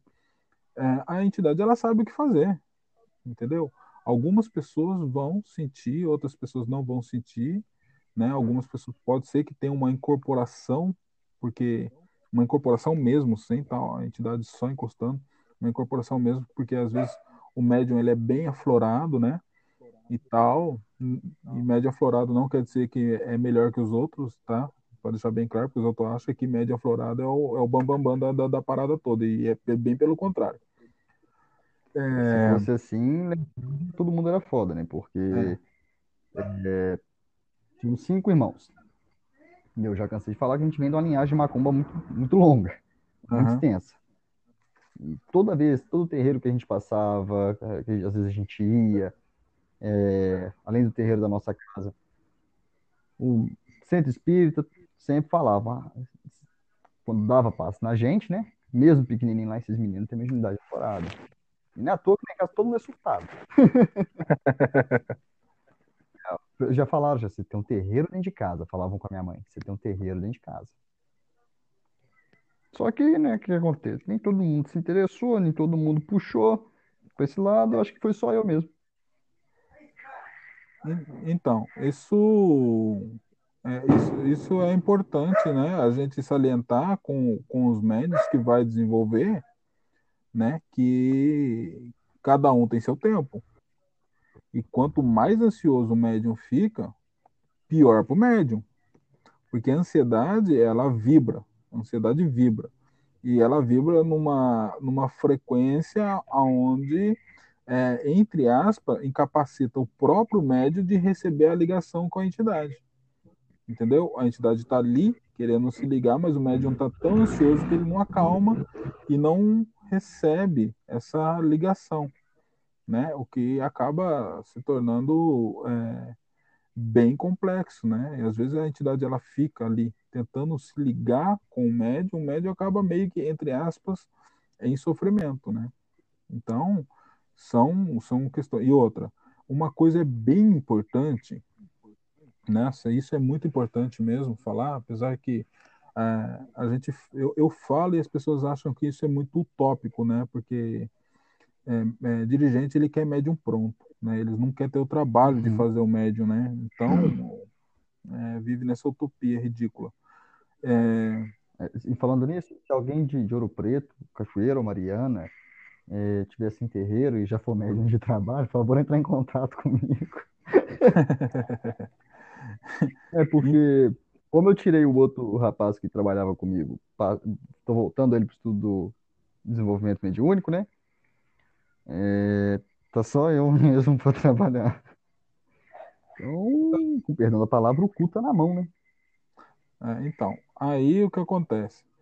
O, o, o dirigente, ele tem que conversar com esses médios em desenvolvimento no particular. Também. Também tem que dar Como assim? assistência assim? no particular. Como é que você está se sentindo com isso? como é que você está passando, como é que você está vendo o seu desenvolvimento, como é que você está vendo o desenvolvimento da casa, né? É, o que, que você sente, não em relação às energias, mas o que, que você sente estando, né? Passando por esse tipo de desenvolvimento, escutando, fazendo a, a escuta ativa ou escuta terapêutica que a gente chama, que ele vai falar sobre as expectativas dele, como é que ele tá, como é, o que, que ele pensa sobre isso, qual que, o que, que ele está achando do desenvolvimento próprio dele, né? E conversar, claro que é, se uma casa tem 20, 30 médium em desenvolvimento, fica mais difícil, porque ocupa é, muito do tempo fazer é, ter esse tipo de conversa, né? Mas esse tipo de conversa é, é importante porque para dizer também para esse médium em desenvolvimento que ele não está sozinho, que ele não, o, dirigente não, não, largou ele ali fazendo as coisas e, e não está nem aí se ele está bem, se ele se sente bem. O, o, dirigente ele também tem que saber o que, que o médium pensa sobre tudo que está acontecendo. Entendeu? Não é, é sobre o dirigente... a democratização dentro do, do, desenvolvimento, né? Não, não tem aquilo de ah, não, é o meu pai de santo que sabe. Não, não é assim que funciona. Não, não. Exatamente. Eu não sei nem a tô com fome, cara. Então. Eu não tô dando conta das então, eu não acho interessante ter esse posicionamento, né? Eu não acho. Eu acho que de, a gente de precisa. De... Ah, de, de, no, o, o, primeiro médium achar que o pai de santo tem que fazer tudo, né? Que o pai de santo que tem sabe que chamar tudo? a entidade sabe tudo, que é a responsabilidade de chamar a entidade na cabeça do médium é do pai de santo, não é do pai de santo. O pai de santo ele é um orientador, a responsabilidade de chamar a entidade na cabeça do médium é do próprio médium, né? Porque quem é o instrumento daquela entidade é ele. Eu sou instrumento das entidades que trabalham comigo. A responsabilidade de incorporar as entidades que trabalham comigo é minha, né? E não dos outros. A não ser que a gente tenha tá, o médium tá passando por algum né? Que tem que ser feito alguma coisa. Se agora, se a mediunidade do médium está saudável, não tem que fazer nada, a responsabilidade é só do médium. E tem que ser passado para o médium, que a responsabilidade é dele. Né? Isso é muito importante uhum. também. É, tem um. Pode falar. Vou falar. Não, pode falar. Tem uma, tem uma outra questão que eu acho é, é muito, muito, muito pertinente e muito complexa, né? E que é a maioria das casas fazem. Ah, às vezes as pessoas elas querem entrar para uma corrente mediúnica, médium novo ou não. Nah, deixa eu falar uma coisa. Na minha casa, qualquer médium, sendo médium velho ou médium novo, passa pelo desenvolvimento. Não vai para a corrente direto, não. Não vai. Aí, é, quem libera é para Joaquim. Vai falar que vai para a corrente, pode ter 30 anos lá de, de, trabalho. Vai passar pelo desenvolvimento também. Né? Pode ser que né, passe um dia, ou o próprio pai Joaquim venha no dia e já fala que pode ir para o trabalho, né? Ou então pode ficar lá. Não tem essa. Lá é para todo mundo, as ordens são iguais para todos. Então, é, voltando ao assunto. É, tem casas que faz né, o, o desenvolvimento junto com a gira de, de trabalho. Eu acho isso complicadíssimo fazer. Eu passei por isso. Para mim, gosto. então, eu, hoje eu não acho interessante, mas eu passei por isso. Entendeu? Eu, eu uhum. nas casas que eu comecei trabalhando eram, eram assim, né? Então, é, o pai de santo, você não tem uma atenção do pai de santo, né, do dirigente, você acaba tendo alguma atenção de algumas, algumas entidades que estão ali, né, incorporados já no, os outros médios, mas também se, que pode ser que tenha um caráter duvidoso essas incorporações, entendeu? Não tem uma é, uma ordem própria para seguir e o desenvolvimento é muito mais difícil, né? Eu, o que acontece? Eu, eu assim, eu tenho uma cultura diferente do que as pessoas tinham na, na casa, né? Porque as pessoas iam, muitos do, dos que eu conhecia, iam para o terreiro desenvolver, desenvolver e voltava embora para casa, ok, e, e, era aquilo ali sempre. E eu, eu ia desenvolver, mas eu também estudava banda por conta. Tinha muitos amigos, eu ia estudando, eu ia conversando com os amigos, sabe? E eu fiz uhum. muita amizade. Então, o que acontece é que é, não é que eu sou melhor que ninguém, mas eu me esforcei muito mais para ser um médio melhor. Não melhor que os outros, porque cada um está dentro das suas competências que escolheu para si, né? O médium que estava lá, ele é competente dentro do que ele escolheu das competências dele, né? Daquele, da, dentro da ordem dele. Então, mas eu acho que essa maneira de desenvolver é, junto com todo mundo, eu acho difícil, eu acho perigoso, porque favorece muito o animismo, né? É... Acelera a ansiedade, porque as pessoas começam a ver As certos médicos dando, tra trabalhando, né, dando é, assistência, e eles ali sentados ainda. É, sentados ou incorporando qualquer coisa que não é bem entidade, né? Pode ser uma quiumba, um obsessor ali se passando por si. Isso aí depende da casa também, né? Então eu acho esse modelo, apesar de ter passado por ele, hoje eu não faço, nem, nem ferrando. E quanto a, a essa questão, né, separa um dia para os médicos terem lá, faz a concentração, faz um estudo, depois vamos para a parte de tentar incorporar, lembrando que tem gente que pode começar da passividade depois da primeira, segunda, terceira vez, outros já podem demorar 10, 15, 20 anos, né? O tempo não é igual para todo mundo, como tudo na vida. E em respeito, agora, a respeito, né, do, do desenvolvimento, ainda sobre desenvolvimento mediúnico, né, já passamos, já passando essa parte do, do que estudar, do que ler. É, estou com o nosso importante, que são os pontos, que era o que eu queria conversar, acho que vou deixar um pouquinho mais para o final. Agora, quando né, o, o médium, durante esse desenvolvimento mediúnico, ele vai ser, vai se sentir pronto a, a dar a passividade, quando ele vai começar a distinguir sou eu ou guia. Você acha ah, que mas isso, isso, cara, isso é, é mais pessoal ou, ou do estudo muito mesmo? pessoal. Cara, muito pessoal, muito pessoal, porque a segurança, né, da, tá com a pessoa, né? É, alguns se sentem mais seguros, outros menos seguros, e eu, eu acho que no começo, né, de, de, dessa jornada aí, todo mundo é inseguro, todo mundo desconfia. Cara, eu já arrumei treta com o Zé Pinintra pra caramba por causa disso. Eu contei já pra você. Entendeu? Já arrumei mesmo com ele, porque eu achava que era eu, que era coisa da minha cabeça. E direto dava uns cagaços em mim das coisas que ele falava. Né? E então é, tem essa questão, é a, a segurança, né? É, é, no dia a dia, cara. É igual, é, é assim, né? Você faz o cursinho da autoescola lá, você não sabe dirigir, você passou. Mas você vai aprender a dirigir no dia a dia né? Quando você estiver no trânsito, né? Então, é, é isso daí que vai acontecer, né? A pessoa, um é. dia, ela larga a mão e ela começa a confiar. Falando nisso, vou mandar um abraço aí pro policial que fez questão de me reprovar pela segunda vez, por nada, tá? Deixando claro que eu já dirijo, mas eu não tenho carteira, mas que, se Deus quiser, mês que vem eu tô voltando.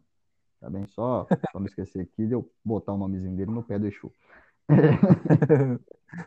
Agora vai. Agora vai, Edu. Agora vai. Então. E... Mas, é, mas eu acho que é isso, cara. Lembrando disso também, eu acabei de lembrar, né, de algo que eu queria conversar a respeito do, desse desenvolvimento mediúnico. Uma, um outro ponto, é possível que eu vou esquecer agora, não posso esquecer, que é uma coisa importante. Você tinha ah. comentado ah. sobre é, ah, sim, pronto, lembrei, lembrei. O desenvolvimento mediúnico, ele não serve única e exclusivamente para a pessoa poder aprender a dar passividade, a lidar com a mediunidade, saber o que ela está fazendo, porque eu acho que você nunca entra numa guerra sem conhecer o território, certo? Você tem que saber o mapa que você está ganhando. É, para depois, depois não estar tá falando na internet aí que Saci é Xumirim. Então, nem que Exu é guardião. Mas é, eu particularmente acho que o desenvolvimento mediúnico ele é mais sobre aplicar a filosofia de Umbanda na sua vida pessoal. Porque não adianta você ir lá fundamentar aquilo que você está fazendo, né, ter um contato com os seus guias, se as coisas que eles sopram nos seus ouvidos, que você aprende no desenvolvimento mediúnico, sobre caridade, sobre amor, sobre esperança, né, sobre tudo, você não aplicar isso na sua vida pessoal.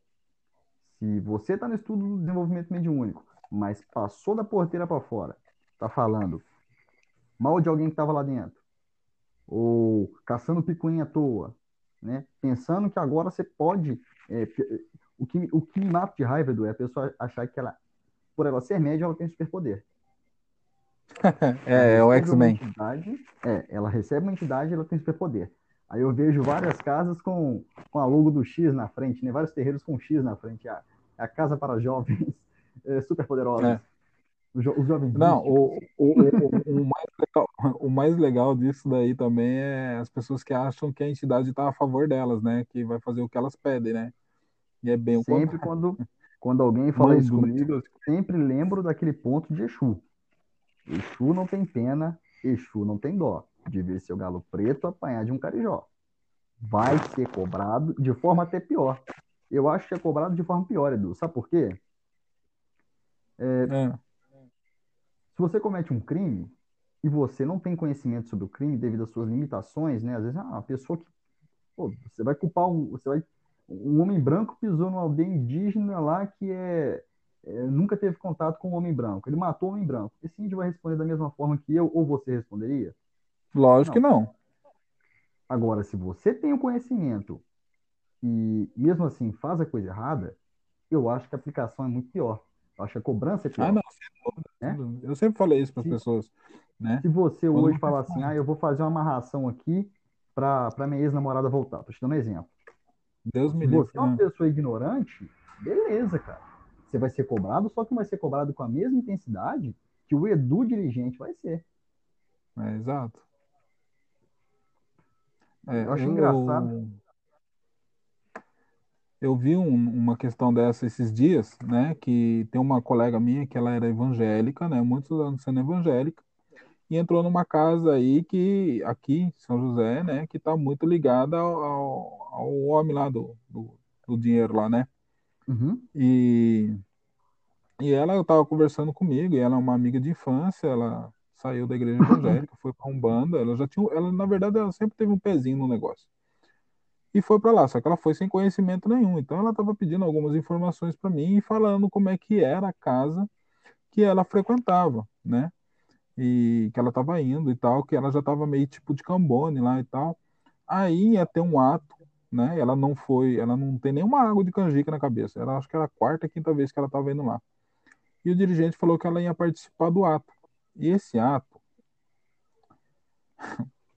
Hum. é, carai. Esse ato é um ato de entregar a cabeça para Exu. Ninguém faz isso. A não ser o pessoal da Kimbanda, obviamente. Né? E na Umbanda a gente não faz isso.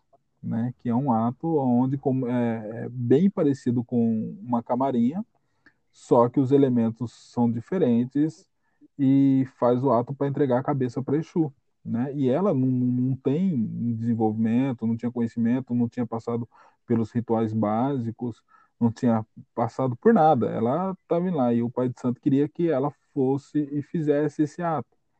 Provavelmente ela fez, mesmo falando para ela não fazer, mas provavelmente ela fez, né? Mas ela fez na, no quê? Na ignorância. Não é porque eu falei que está errado que ela tem que acreditar, obviamente, né? mas ela não tem o conhecimento, né, é, aprofundado do que aquilo ali acaba representando para as pessoas, né, que é um jeito daquelas pessoas se prenderem ao Pai de Santo também, né, a corrente mediúnica do Pai de Santo, que ele prende no, no, a cabeça das pessoas, né, entre aspas. É, é, um, é um ritual já bem conhecido aí, eu não conto esse ritual, né, não, não falo ele abertamente, porque sempre tem alguém que, que quer tentar reproduzir isso e eu não acho isso bacana mas é um ritual conhecido que acaba aprendendo, é, que eles falam que a, vai entregar a cabeça para o próprio Exu da pessoa, só que não é, né? É para né, segurar as pessoas dentro da casa a partir do, do que a cabeça das pessoas entre aspas, entre aspas, fica no pé do Exu do, do, do Pai de Santo. Hum. É, provavelmente ela fez, mas ela fez no que? Ela fez numa inocência, né? Ela fez. Isso vai ter uma, vai refletir alguma coisa na vida dela, vai, mas não vai refletir tanto se ela soubesse o que, que é aquilo. Entendeu? Uhum. E daqui a pouco eu também vou resolver esse problema aí. é, isso, isso eu, eu acho grave, porque durante o desenvolvimento uhum. mediúnico, é, quando a gente é criança, os nossos pais são os nossos exemplos de heróis, são os nossos heróis. Sim. Na escola, o professor ele é o dono do saber. Agora, Sim. Dentro de um terreiro, o pai de santo é a mesma figura. Então é uma responsabilidade muito Sim. grande. Uhum. Porque o que eu falar com, com, com, o filho da casa, ele vai acatar. Se eu falar para ele que é para ele defumar a casa dele com bosta de cachorro seca, que aquilo vai afastar a energia negativa, que vai ajudar ele, ele vai fazer. Bosta de então, vaca seca ajuda. Ah. Não, bosta de vaca ajuda. Bosta de vaca. Se você vai acampar, tá cheio de mosquito, uma dica para quem gosta de acampar, tá cheio de mosquito, queime esterco. Vai tudo é. embora. Então, eu, eu, eu hum. acho né, que é perigoso durante o desenvolvimento mediúnico, os pais de santo que tentam agir com verdade absoluta. Não existe verdade Sim. absoluta sobre nada, né? Tudo que é passado ali foi a interpretação de alguém. Tudo que é falado ali, o que eu falar lá dentro é o meu ponto de vista, né? E então é tomar muito cuidado. Tudo que for falado, questiona. É, é, tem que ter cuidado também exatamente na onde você falou, né? Porque se você fala que é um ponto de vista seu, daqui a pouco os outros acham que é anarquia. E não é isso. É. Existe uma ordem. Não. Né? Você vai falar, ah, é, aquilo é ponto de vista do Pai de Santo. Nunca mais obedece o Pai de Santo. Tipo, não respeita mais, entendeu? Então, Essa não é. Tem a diferença, né?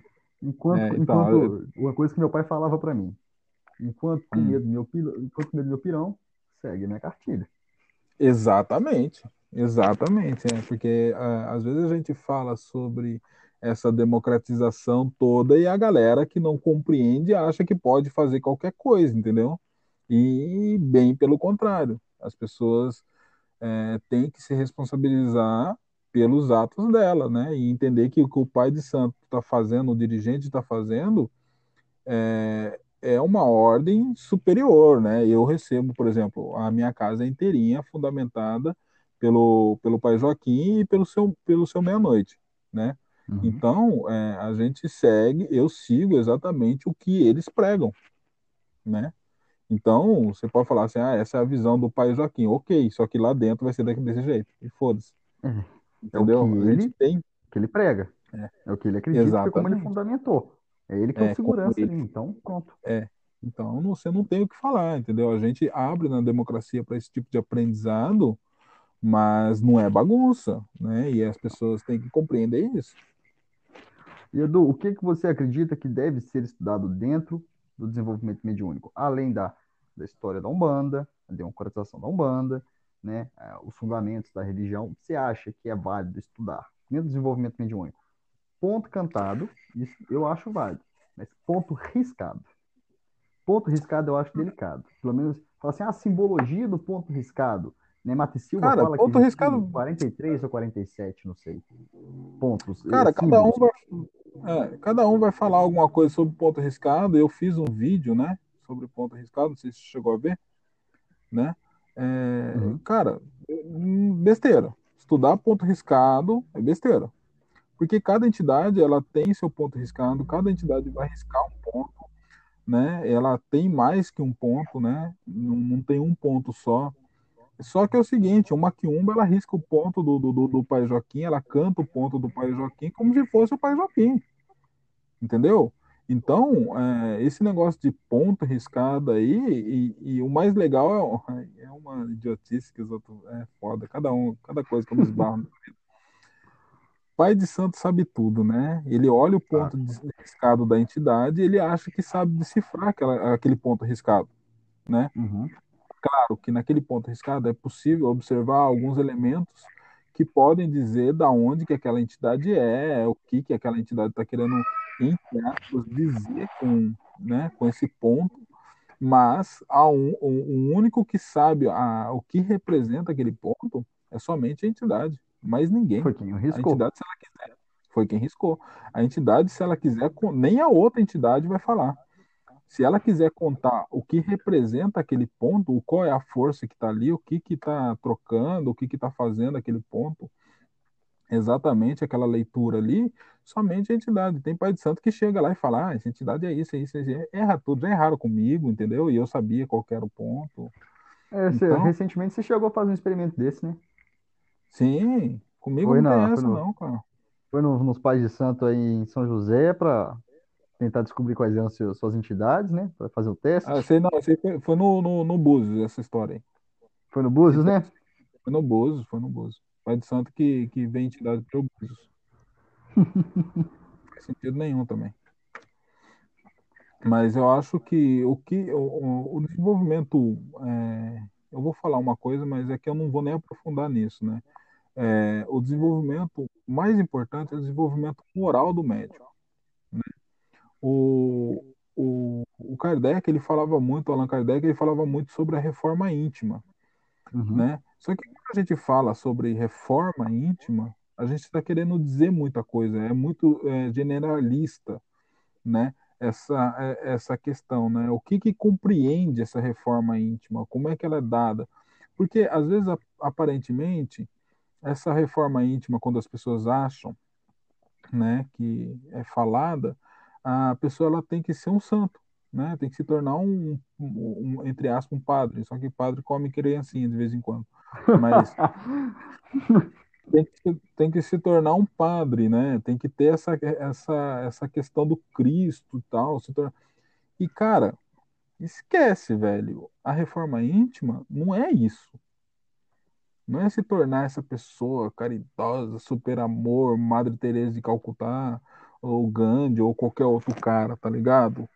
Né? Uhum. O, o, o Siddhartha, Siddhartha Gautama lá, o Buda, né? Não é isso. Que é, né? É se tornar uma pessoa melhor dentro das possibilidades que ela consegue ser. Simples. Entendeu? Tem gente que não consegue ser esse anjo de condura e nunca vai conseguir ser. Até porque a sociedade que vivemos não exige isso. Né? Não tem como a gente ser esse poço de amor e de coisa que as pessoas acham que a, a, a reforma íntima compreende, né? Não, não, não faz sentido. Você vai ser o melhor para a sociedade dentro dos limites que você consegue ser. E pronto. De novo, voltado de acordo se... com, com, a sua, com a sua realidade. Sim, até porque se eu for entrar nessa questão de conceito moral aí, eu vou começar a falar de Nietzsche e Kant aí, aí ninguém vai entender nada.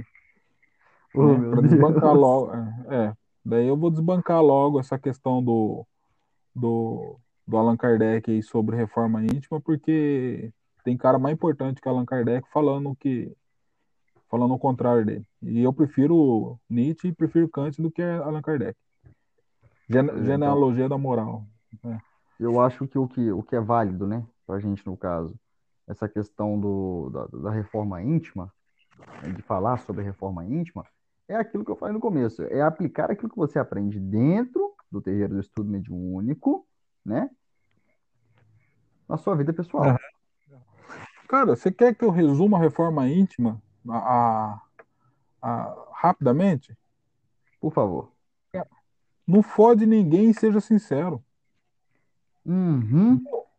Acabou, cara. Isso é algo que o Zé cansa de falar.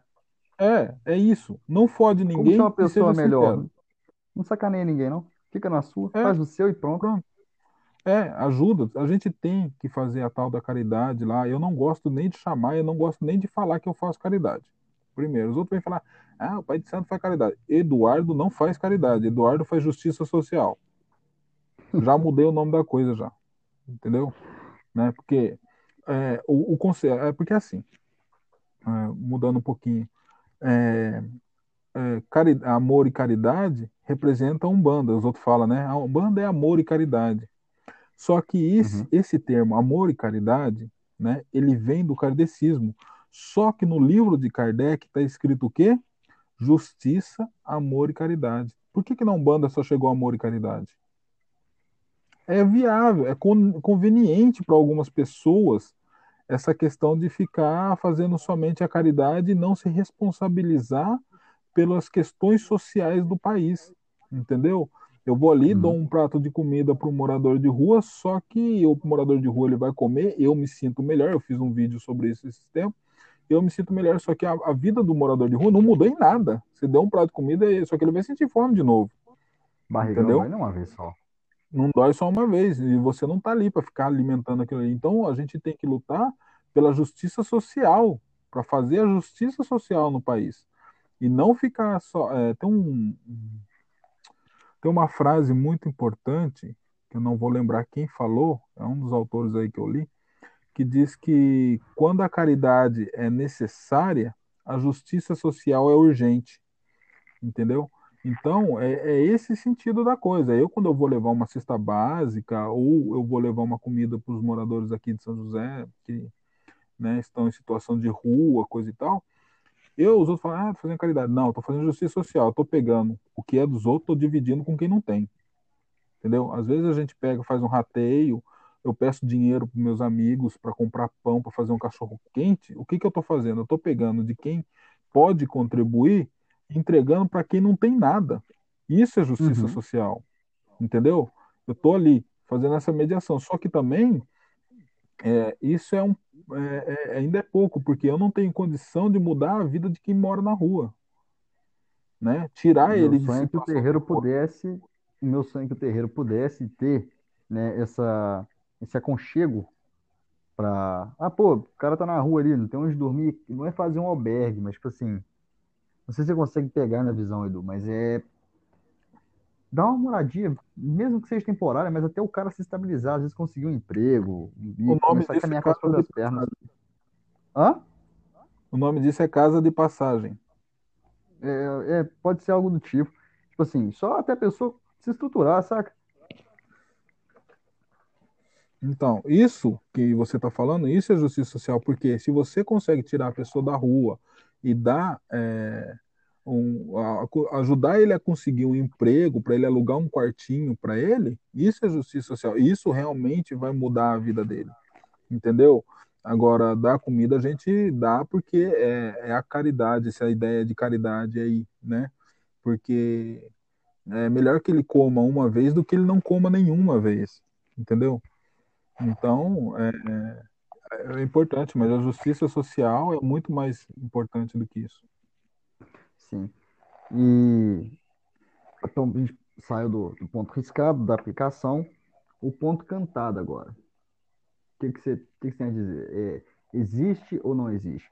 Ponto para ponto para chamar, ponto para mandar embora, ponto para tirar uma obsessão, ponto para cortar uma demanda. O que, que você acha Cara, disso? Isso isso vai numa coisa que eu já eu vivo falando e eu já falei hoje. A intencionalidade com que intenção que fazemos as coisas. Né? Uhum. Com que intenção que eu canto um ponto, que eu coloco todo mundo para cantar um ponto. De repente, um exemplo. É, manifestou uma quiumba, um obsessor lá no médio de puxada no terreiro. Né? É, tem algum jeito de, de fazer, o jeito mais fácil o jeito mais ruim, que é aquele um que o pau vai cantar de uma vez, né? Que as entidades, tem umas entidades que são foda com isso, mas é... Aí a gente precisa mandar aquele obsessor embora, porque é, é assim, eu vou falar mandar embora, mas é, eu não mando embora, né? Eu faço o um encaminhamento dessa dessa entidade, tem todo um esquema para encaminhar essa entidade, porque eu não gosto de mandar a entidade embora, só quando não tem jeito mesmo, né? Aí vai cantar um ponto para aquela entidade, né? É, aquele espírito ir embora quando não tem o que fazer para deixar aquela pessoa, né, sair da, da, carcunda daquela pessoa. Então, você coloca o terreno, um exemplo, você, você mesmo ou o, os atabaqueiro, né, ou o terreiro todo vai cantar um ponto de demanda, né, de, ou de para mandar o, o Egum embora lá. Primeira coisa que você tem é a intenção de mandar embora. Então você já está dentro do princípio de intencionalidade entendeu? Uhum. Às vezes a pessoa ela não sabe é, pontos, tantos pontos. Eu não sei tantos pontos de verdade. Eu dependo muito do, do, dos outros, né, para cantar, porque eu não lembro, sempre me dá branco, né? E então é, acaba os atabaqueiros intuindo lá para mandar embora, né? Depende e outra. Isso é uma coisa muito importante porque depende muito da gira que isso acontece né? Se você, é, porque se você está numa gira de direita, você não vai cantar ponto de, de, de, demanda de esquerda, porque não faz sentido. E até porque você pode, nessa intencionalidade, trazer qualquer outra coisa junto, né? Uhum. Tem um ponto que fala é, Exu mandou, Exu mandou bola de fogo para mandar Egum embora. Exu mandou, Exu mandou bola de fogo para mandar Egum embora. Esse, esse tipo de ponto, tá ligado? É um ponto de, de, de esquerda, né? Eu não vou cantar ele numa gira de preto velho. Um ponto de esquerda esse aí que você... Um ponto de esquerda mais ou menos parecido com esse aí que você falou, porque igual eu te falei, eu não tenho muito conhecimento, a gente tá conversando dias para trás, ah. a respeito de ponto riscado. É um ponto riscado não, de ponto cantado. Eu conheço ah. muito ponto, mano. Não sei, não sei a finalidade. Quem sabe a entidade que tá cantando na hora. Pra que ela vai usar aquilo. Mas tem um que eu gosto, que eu já percebi que é muito usado, quando é para fazer uma puxada. Que é, é um ponto até antigo, né? O, o áudio dele no, no YouTube daquele áudio chiado. Bem chiado. Bem chiado. É aquele quem não é de fé não vai curiar com eu. E a tem mironga. Exu vai desmanchar. Eu adoro esse ponto. Então, tem muito ponto. A entidade, ela dá a intenção, né? A entidade, ela é incorporada na pessoa, ela vai dar o princípio da intencionalidade, né? Para que serve E no caso, no estudo, você acha que é válido no estudo as pessoas aprenderem a cantar os pontos? Porque uma coisa me mata de raiva na casa é que só, basicamente, eu sei os pontos. Uma coisa muito engraçada sobre isso é que assim, eles vão aprender a cantar o ponto, mas não vão cantar o ponto. Exatamente. É uma preguiça para cantar ponto, rapaz. Por isso que tem que ter uns atabaqueiros bom. Coitado, os atabaqueiros tudo aqui, ó, Eu tô aqui, ó, com tem três, três livros de ponto cantado que eu comecei a montar, né? Vou é. escutando ponto, vou, vou, vou escrevendo ali enquanto eu tô escutando, para ver se eu imprimo, se eu mando pro pessoal, mas eu não tenho tempo de ficar fazendo isso. Então seria muito mais fácil todo mundo pegasse, começasse a escutar e tentar cantar, né? Mas não, não adianta, isso não entra na minha cabeça de muito do, do, do, dos pontos eles aprendem no dia a dia, né, cara? Né? Dá para ler, as pessoas geralmente não lê nada, cara. Quem não tem é, a mania de ler, não vai ler. Né? Quem vai ler é quem já uhum. lê alguma coisa, né? Quem já consegue parar para ler alguma coisa, qualquer outra coisa, revista, caras, sei lá, tititi, a gente que é, ou, ou qualquer outro livro mesmo. Então, essas pessoas que já têm, né, é, isso no dia a dia, eles vão parar para ler. Agora, quem não lê vai aprender no dia a dia. Vai é... aprender na gira. Sobre os pontos cantados, a gente falou. Agora, eu quero perguntar outra coisa. Teve o desenvolvimento mediúnico, o filho da casa já está ali quase dando passividade. Ele pode estender esse estudo além do terreiro para sua casa? Acender uma vela ali para o seu preto velho, para o seu Exu, né? É, para o seu caboclo, para o seu santo, não sei. Eu, eu, eu, acredito muito nesse negócio de santo de cabeça, né? Tô com eu sou filho de algum, então eu acendo, eu firmo uma vela ali para algum. Ah, não é, pode recebe, até não ser fundamento. É né? Hã? Quem recebe é o caboclo, né? Da linha do é. Eu, eu acendo ali para assim, eu tô aqui, meio que para falar, olha, eu tô aqui ainda, tá? Ah. Eu não fui, não. O dia que essa vela apagar aqui, talvez eu esteja mas... aí do outro lado, mas hoje eu tô aqui. Então, você então, acha que convém a pessoa fazer isso sim, em casa, meditar? Sem dúvida. É porque isso faz parte do desenvolvimento. Isso aí é um cuidado de si, né? É, um, é responsabilizando aquele médium por cuidar dele e das entidades, cuidar, entre aspas, das entidades dele. É responsabilidade dele. Então, é muito bom já ensinar como é que faz, né? E para ele poder fazer dentro da casa, na casa dele. Só que daí tem que ensinar aonde que acende a vela, como é que acende essa vela, né? o que, que pode colocar, o que, que não pode colocar, é parte do desenvolvimento. Perguntinha polêmica. Posso acender ah. vela para meu Exu e Pombagira dentro de casa? Nem podendo, nem pensar. no quintal Todo da minha casa?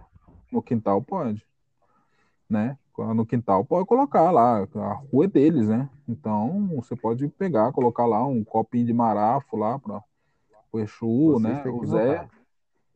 Você está equivocado. Você está equivocado.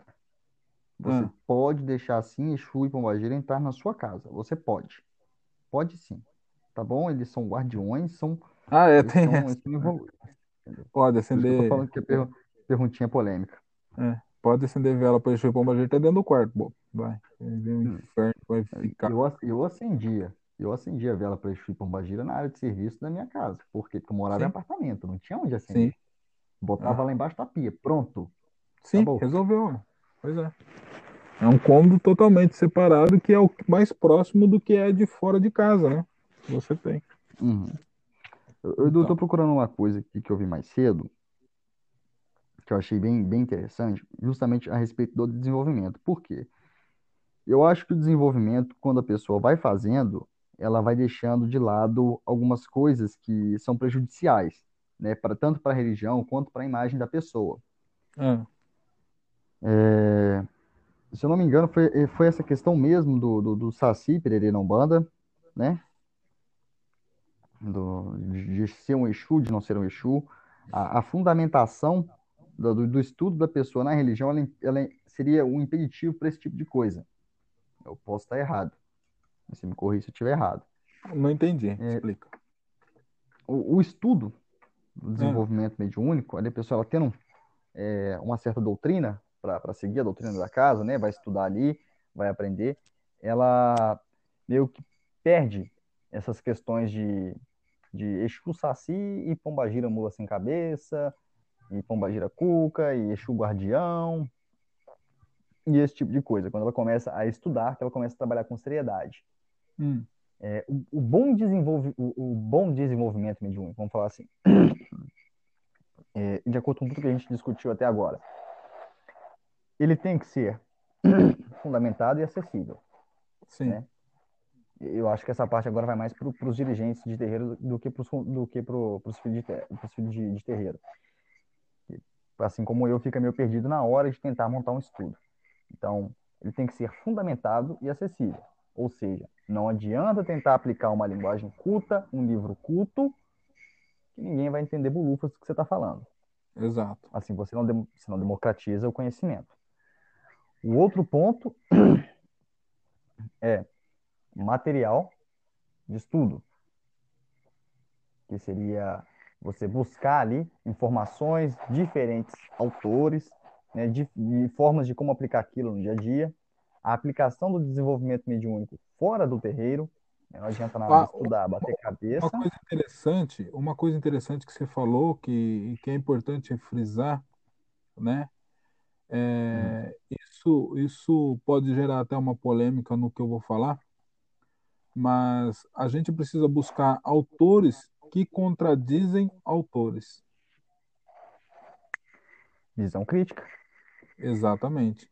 Entendeu? Eu tenho que pegar um autor aqui e o outro que fala totalmente o contrário, porque a gente precisa entender esse meio de campo, entendeu? Uhum. E levando em conta também que aí você também tem que ter o seu pensamento, né? crítico e às vezes até oposto ao que, o, ao que os autores que você leu estão falando. Só que você tem que ter, é. claro, é eu fui ler um fundamento. Saraceni, eu para falar do Saraceni, eu fui estudar Saraceni, eu comprei livros dele para ler Saraceni. Eu tô Porque até olhando para um aqui agora. Ah. ah aqui no, na, na, minha biblioteca particular tem, tem de tudo, Eduardo. Tem do, do que está embaixo, né? Livro, graças a Deus, tem pra caramba. Tem um, um livro de Chico Xavier pelo Espírito Viva. Ah. Regimes políticos, Jaime Brenner. Deixa eu ver o que é isso aqui. A Grande Arte, Rubens Fonseca. O Evangelho segundo o Espiritismo. O Evangelho por Dentro. Ritual de Grau Cavaleiro. Isso aqui é da, da Ordem de Rolê. É, é, da Ordem. É. É. é. Livro dos Médiuns. Cartas Filosóficas de Voltaire. 100 Olha, batalhas é que marcaram a humanidade. É, mas lê de tudo. Eu, eu gosto de ler. Tem um mini dicionário prático. É, o, o estudo mediúnico, eu não acho que ele tem que ser limitado somente à religião. Não, né? negativo. Como assim? Ah, não, nós vamos falar só sobre entidade, espírito, orixá e como é que faz um, um, um, congá aqui, como é que faz uma firmeza. Não. Eu acho que tem que ser apresentado, igual, eu estou falando isso porque eu, li, eu peguei o livro de Voltaire aqui, eu lembrei. Tem que ser apresentado esse tipo de coisa também, claro, numa linguagem acessível. Eu acho que no estudo mediúnico é o melhor lugar para você poder falar sobre justiça social, sobre justiça de verdade, levar assuntos, às vezes, que é, correu a semana. Uma vez eu fiz, eu gostei de levar. Um, você lembra uma época, deve ter uns. Ah, deve ter quase um ano já o pessoal estava entrando lá na Amazônia lá e estava matando os índios para desocupar a terra. Sim. Só que alguém denunciou. É, é algo que acontece até hoje, né? nesse exato momento deve estar acontecendo uma emboscada em algum lugar. Mas eles estavam fazendo isso e alguém tornou público. E aí eu levei aquilo para dentro do terreiro. E foi, assim, foi ótimo. Foi bom. Teve um debate bacana. Né? É, então eu acho que o desenvolvimento mediúnico ele ter, tem que ter essa pegada. Ele pega tanto o lado religioso, aí eu já acho que deve ser, deve ser a cabo do dirigente, né? Tentar colocar aquilo, o contexto ali que está acontecendo no momento, seja uma disputa política ou algo do tipo, tentar aplicar nesse lado religioso, parar com essa baboseira de que religião e política não se misturam, que religião é e sempre, se, sempre foi e sempre será, né? Política. Política, é. e um braço, hoje em dia, né, nos tempos que nós vivemos, Nossa um braço senhora. armado dentro da, da política. política. É, exato. Eu vi muito dirigente de Umbanda, muito, muito dirigente kardecista falando sobre o caso daquela, aquele infeliz caso da, da garota de 10 anos. Foi, foi um dia que eu pensei duas vezes, né? Eu, falei, eu cheguei, eu cheguei para minha namorada e falei, você sabe que eu nunca fiz um trabalho para prejudicar ninguém. Mas é a primeira vez que eu tô pensando em falar o tranca-rua. Vai lá. Cola no rabo daquela loura vagabunda. Eu não vou falar nome, né? Sim, nem falo. Foi, foi a primeira vez que eu pensei em fazer isso. Eu fiquei realmente revoltado. E eu vi muito dirigente, muito, muita gente querendo falar, né? Argumentar sobre esse assunto. Às vezes ele traz um debate. Eu vi gente se posicionando contra, eu vi gente se posicionando a favor. Já adiantando que se você está dentro de uma religião que prega a, a caridade e o amor ao próximo, você defender né, que não deveria ocorrer um aborto, você está no lugar errado. Essa é minha opinião. E, enfim, levar esse tipo, esse tipo de coisa para dentro do terreiro, entendeu? Para, às vezes, até mesmo romper uma viseira, pode ser até particular sua. É, uma coisa importante né, que as pessoas não entendem e ainda querem arrumar briga, é entender que a religião ela não está acima da sociedade comum, né, de toda a sociedade. Então, o que eu penso no sentido religioso, ele não pode, é, infelizmente isso acontece no nosso Brasil, porque é, o presidente idiota ele está alinhado e muito bem alinhado com a bancada evangélica, né? aonde uhum, a, a posição é a bancada cristã é, aonde é, aonde a posição do, do que do, do, do, evangélico do cristão interfere na sociedade como um todo a, interfere na sociedade daqueles que são cristãos daqueles que não são cristãos entendeu então nós como bandistas não devemos fazer isso né então, o, a questão de políticas públicas, por exemplo, não deve passar pela religião. E, ou de saúde pública, que é o caso dessa menina, né? A, o aborto é uma uhum. questão de saúde pública, né? Então, eu não tenho que. Eu, é, assim, ninguém é a favor, é, vamos dizer assim, do aborto. Ele é, é, o aborto ele tem que ser realizado em alguns casos. Eu é, particularmente, eu sou a favor da descriminalização do aborto e do aborto legal para qualquer pessoa, inclusive, que queira abortar sem o sentido de ter uma questão de estupro ou qualquer coisa nesse sentido. Eu sou a favor que tenha descriminalização e é, o aborto legal, né, que seja amparado pelo SUS, inclusive, né. É, então, uhum. claro que é algo utópico dizer que é assim, ah, eu sou a favor do aborto? Não, não sou a favor do aborto. Sou a favor que descriminalize e que o aborto se torne legal, né? Que são duas coisas totalmente diferentes. Porque eu já vi, é, eu já acompanhei aborto quando eu tinha uma vida mais pregressa aí, né? E eu sei que quem é que morre é o pobre, né? Então, é, quem entra na é estatística a... é o pobre. O é, rico é, não. a madame, a Patricinha ali, ela vai ter um, uma clínica higienizada, todo um amparo legal para isso, é. todo um amparo higiênico. Sim, Agora, nem entra na estatística. Eu já vi aborto feito com agulha de tricô. Exatamente, isso que eu vi também. Citotec, por então, aí vai. Exatamente, então é, é algo que é, tem sim que ser descriminalizado, né? Tem que ser legalizado. Ninguém está falando para você sair abortando por aí, mas tem caso. Não, tem quem tem, quer ter tem necessidade. E, e também é, é, é, algo que eu, que eu li esses dias, né? Você tá com, com, com, a sua vida feita, se você teve a sorte de, de, ter uma família que te amou, às vezes alguém te abandonou, mas alguém te encontrou, pensa que nem todo mundo teve essa sorte. E, e lembra muito da música do, do Gabriel Pensador, Pátria que me pariu. Uhum. Aquilo ali para mim é um, é um marco, é um ícone sobre, sobre o assunto. E o que, que você tem a dizer do, sobre o, o, o desenvolvimento mediúnico em si? O que, que o, o, o pai Edu gostaria de, de frisar, falando, isso aqui tem que acontecer? É claro, o... de acordo com a sua perspectiva, na sua casa é assim e você acha que seria interessante. Única coisa que eu falo sobre desenvolvimento, mas que isso também está ligado ao trabalho depois que a pessoa sai do desenvolvimento e vai para a linha de trabalho é comprometimento. Se comprometer com aquilo. Se responsabilizar pelo o, o que está acontecendo, pelo seu desenvolvimento. Né? Não tem muito o que falar, porque qualquer coisa que eu fale, eu vou estar tá enchendo linguiça. Né? Eu acho que as pessoas ela têm que desenvolver, quer desenvolver, pediu para entrar para a linha de desenvolvimento, ela tem que se comprometer com o desenvolvimento. Simples assim. Entendeu? Pronto. É, você falou e, falou bem. É, comecei o desenvolvimento mediúnico, posso parar? Pode. Por que não? Eu não, as pessoas falam assim, ah, não pode parar, nunca mais pode sair da Umbanda, entrou na Umbanda, não pode sair, que o diabo vai comer a pessoa vê. Porra, tá capaz mesmo. Besteira. É, agora, só porque eu lembrei que, que você disse, eu vou voltar aqui só num assunto que você estava falando sobre a, a, bancada, né? Bancada evangélica, sobre o amparo legal que eles têm hoje para praticar intolerância religiosa.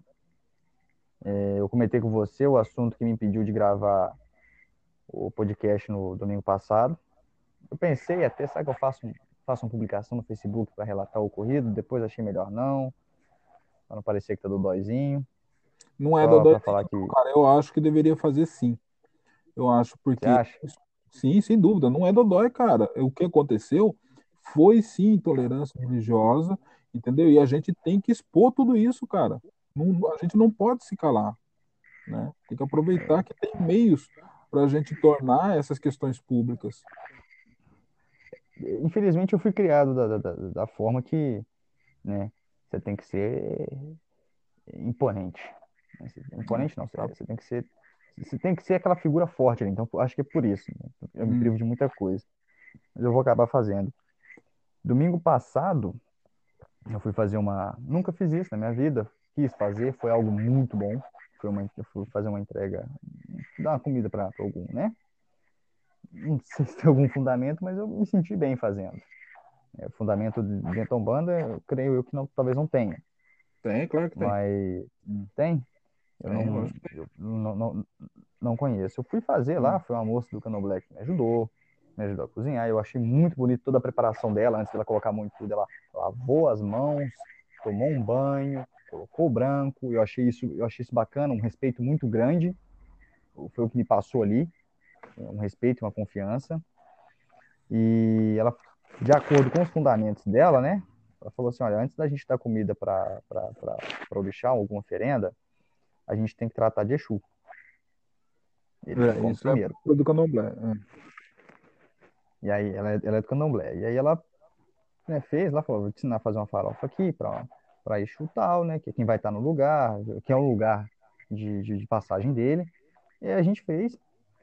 E acendi a vela, botei lá o, o, o ebózinho dele, não sei se é ebó que fala. Coloquei lá e deixei. E quando eu tava saindo, quando assim que eu acabei de sair, chegou um carro, um cara com a, aquela roupinha de igreja evangélica, né? Aquele terno de domingo, com a esposa do lado. Era uma estrada, deixando claro, era uma estrada de terra. Não, não gosto de fazer isso na rua, porque eu já sei das consequências que tem para quem vai querer fazer uma gracinha. Então, para poder evitar fadiga, eu não deixo isso em via pública, né, em rua onde tem casa, essas coisas. Eu costumo fazer mais para estado de terra, no meio do mato. E foi assim que eu fui fazer, perto de uma linha de trem. Não tem casa ali, ali próximo. É passagem para algumas casas, mas não tem casa, não tem um condomínio, não tem nada. O cara passou lá de carro e reclamou, falou o que eu estava fazendo na porta da casa dele. Não tinha nenhum bicho, era só farofa. E aí o cara, quando eu falei, quando ele falou que ia chamar. O que eu achei engraçado foi que ele falou, vou chamar a polícia. É, seria bom. Né? É, seria ótimo, né? Quem sabe, quem sabe eles fariam alguma coisa para me ajudar. E, enfim. E aí ele, quando eu falei que ele poderia chamar, ele simplesmente jogou o carro de lado e passou em cima meu, do, do, da minha entrega. Foi algo que me chateou. Não vou mentir, eu fiquei muito chateado. O meu conforto foi saber que no dia seguinte o carro dele estava todo amassado na beirada da, da, da na UPA lá. É, tá vendo? É. é só, eu, só, eu acho que eu só precisava. Acho que não tem muito a ver com o nosso assunto aqui, mas eu, eu só precisava falar isso com, com o pessoal, porque isso acabou me deixando com certo receio, por exemplo, de reabrir a minha, de reabrir o meu terreiro. Ah. Medo de, às vezes, vandalizarem, de, não sei, tacarem fogo, picharem, fazer alguma coisa. É, cara, infelizmente, se a gente ficar com esse medo, a gente não faz nada, né? A gente está vivendo é. um, um, tempo, né, de muita, muita raiva, muita fúria em relação às matrizes africanas e Umbanda. Então, é, não tem o que fazer. Né? A gente vai, você tem que abrir o terreiro, você tem que trabalhar. Isso isso acontecer, você tem que ir atrás dos, dos órgãos legais para resolver isso e, re, e refazer a vida, entendeu? E nunca desistir, não tem jeito. Né? Eu não, acho tá que eu não sei. Aqui, tá tranquilo. É. Eu não sei como é que são as coisas aí. Aí é uma cidade pequena, né? Aqui é bem grande, mas apesar que é, raramente a gente escuta, né? É, essas questões de intolerância religiosa, de invasão de terreiro, de fogo de terreiro, né, dessas questões assim, aqui a gente dificilmente escuta. O último que eu escutei foi até na casa de um amigo meu lá que entrar lá e quebrar tudo. Mas não, é, escutar também a gente não escuta muito aqui, né? que fizeram vandalizar alguma casa do tipo, até mesmo porque tem poucas. Uhum. Né? Em, em Ouro Preto, uma cidade do tamanho que é, conhecida do jeito que é, extremamente católica, poucas igrejas evangélicas e existem apenas dois terreiros dentro da cidade. É, aqui em Cachoeira do Campo, que é distrito, o palco da Guerra dos... Aqui foi, eu não sei se você sabia, mas aqui foi palco da Guerra dos Emboabas, Edu. Ah, é? Ela ocorreu aqui. É. Sim. A Guerra dos Emboabas ocorreu aqui. E existem também apenas mais dois terreiros. É, não, não tem o que fazer. Eu acho que tem que trabalhar independente da, dos BO, tudo que possa dar, é a missão e tem que cumprir e pronto. Uhum. É. Eu acho que você tem mais alguma coisa para acrescentar, Edu? Cara, eu, eu não tenho mais nada para acrescentar, porque em relação ao desenvolvimento mediúnico, eu não, não faço carnaval, né? Eu acho que eu sigo um, método que né, eu tenho o que é passado pelo, pelo vô Joaquim, né, pelo pai Joaquim, né, eu como a, a parte dele e eu faço a minha parte, né, e eu decidi fazer a parte assim porque é um jeito que você que ninguém faz e não é só porque não é que ninguém faz. Porque de, de, acordo com os estudos que eu tenho sobre eu sei que é possível fazer a aplicação né? E tô aí é o teste né se der é, certo acho... ali, é muito interessante cada casa vai trabalhar da vai trabalhar da sua forma sim é, mas sem dúvida. já, já eu vou, vou repassar eles né a fundamentação e acessibilidade o, a democratização do, é, do toda casa tem que ser inclusiva, né? Exclusiva é, uhum. é, é, ao contrário, jamais. Eu perdi a palavra, mas foi. De exclusão nasceu um banda, né? é, de, é, de exclusão nasceu um banda, verdade. Então, a acessibilidade, a democratização, o compromisso e a aplicação. Sim. Quanto à preparação de materiais, é, o Edu vai fazer o favor de deixar, é, às vezes, no, na descrição, né, no, no YouTube e na página dele no Facebook, alguns livros, né? Ah, eu acho que... o galho, nossa. Sim, sim, tem bastante livro, cara. Eu acho... Eu, eu não gosto de livro que, que traz uma ritualística, né? Acho que essa ritualística ela é, ela é muito própria da, da, das pessoas, é muito própria da casa ritualística, né? Então, ela é desenvolvida de acordo com a, com a demanda da casa. A demanda que eu falo é o tipo de trabalho que a casa vai fazer, entendeu? Então, não adianta pegar uma ritualística que está escrito no, no, no, livro e querer aplicar. O mais certo uhum. é eu uhum. falar assim, no meu caso, por exemplo, olha, eu tenho que fazer a energização, a imantação, sei lá, do Congá. Né? Como é que eu vou fazer? Se eu vou pegar num livro? Não, não, não sou idiota. O, o vô Joaquim ele tem que saber como que faz isso né? O mínimo. Mas, porque, e é exatamente assim. Uma das coisas que eu gosto muito da Umbanda é essa falta de ritualística, entendeu? É. Tipo assim, não, não tem um livro, igual eu citei aqui, o, o livro de ritual da cavalaria, né, da, da Ordem de Molay. É, não existe esse tipo de coisa. Os rituais, eles são repassados né, pelo, por quem está regendo a casa. Sim. É ela que tem a obrigação de saber. É, mas, mas tem muito livro de Umbanda que fala, né? Sobre esses rituais, como é que deve ser feito. Eu acho bizarro, sinceramente, um dirigente de Umbanda, por exemplo, é, voltando a esse exemplo, pegar um. Ele vai, ele vai abrir o terreiro dele, aí ele pega o livro e lê para saber como é que ele vai imantar, energizar, sei lá como é que dá o nome, para o Congá ele vai pegar no livro de outra pessoa que outra pessoa escreveu de acordo com outros conceitos para fazer aquilo. Aí, a necessidade da casa dela. É, então ele colocou ali para vender. Livro é para vender, primeira coisa. E, e só que ele tem um, um mentor, um líder, né? O dono da casa, dono que eu falo entre aspas, né? Uhum. que tem que saber como é que faz. Você está em dúvida, você tem que perguntar para essa entidade, que ela está ali para isso, para dar a orientação espiritual. Você não tem que ficar catando as coisas em livro. Entendeu? Nesse sentido, não. Eu acho que a conhecer a, a estrutura sócio-histórica da Umbanda só está no livro mesmo. Mas questões da, da, da ritualística, né, do, do, do, que é o místico da, da Umbanda, você não tem que catar nada no livro, não. Tem que aprender com a entidade sua. Se a entidade não faz isso, serve pra quem então, pô? Serve pra nada. tá ali pra quê? Só, só pra encher é, o rabo de marafa? É, é, ué, é enfeite, é. né? Ficar gritando lá, dançando. É. Capaz, né? Eu, eu acho então que a gente conseguiu encerrar nosso assunto. Só vou fazer um breve comentário que não tem nada a ver com esse assunto, não, mas o, o Zé foi chamado para fazer um casamento. Ah, o Zé vai fazer casamento? Nossa não, senhora. não vai, entendeu? A pessoa queria ah. que ele fizesse, mas não vai. Ah, tá. Ele não, me cortou, falou, eu não faço as coisas não, cara. É, porque o casamento ele ficava muito mais a cargo do, do, do preto velho e do caboclo, né? Fazer isso daí. Exatamente. E, e, na verdade, quem faz o casamento, entre aspas, é você que faz, né? É. O casamento. Mas eu, eu, tipo, queria que, que, que o Zé, não, queria que o Zé fosse, sabe, assim. Hum. não, não o que pode acontecer é o seguinte: você fazer o casamento e depois dar uma passagem pro Zé, entendeu? É, ah, e... é, ela, que, ela... faz sentido, mas o, o, Zé fazer casamento ia ser muito estranho, nossa. Não, ela, ela, ela, faz, ela quer fazer um churrasco na casa dela e chamar o Zé, entendeu? Ah, nossa senhora. Me ajuda aí. Não pode dar muita, muita asa, não. É. Eu não acho. Você sabe o que, que eu penso sobre essas coisas. Uhum. Então. É o meu pensamento que o meu. É, então. Complicado. Mas enfim, é isso aí. Foi um. Pra, na minha opinião, foi um assunto muito produtivo. Né? Sim, sem dúvida. É, direto. E se alguém tiver alguma sugestão para os próximos, que deixe, por favor. Deixa escrito aí pra gente aí que a gente vai abordando, não é não? É, claro. Então, Edu, fica com Deus. Uma boa semana para você.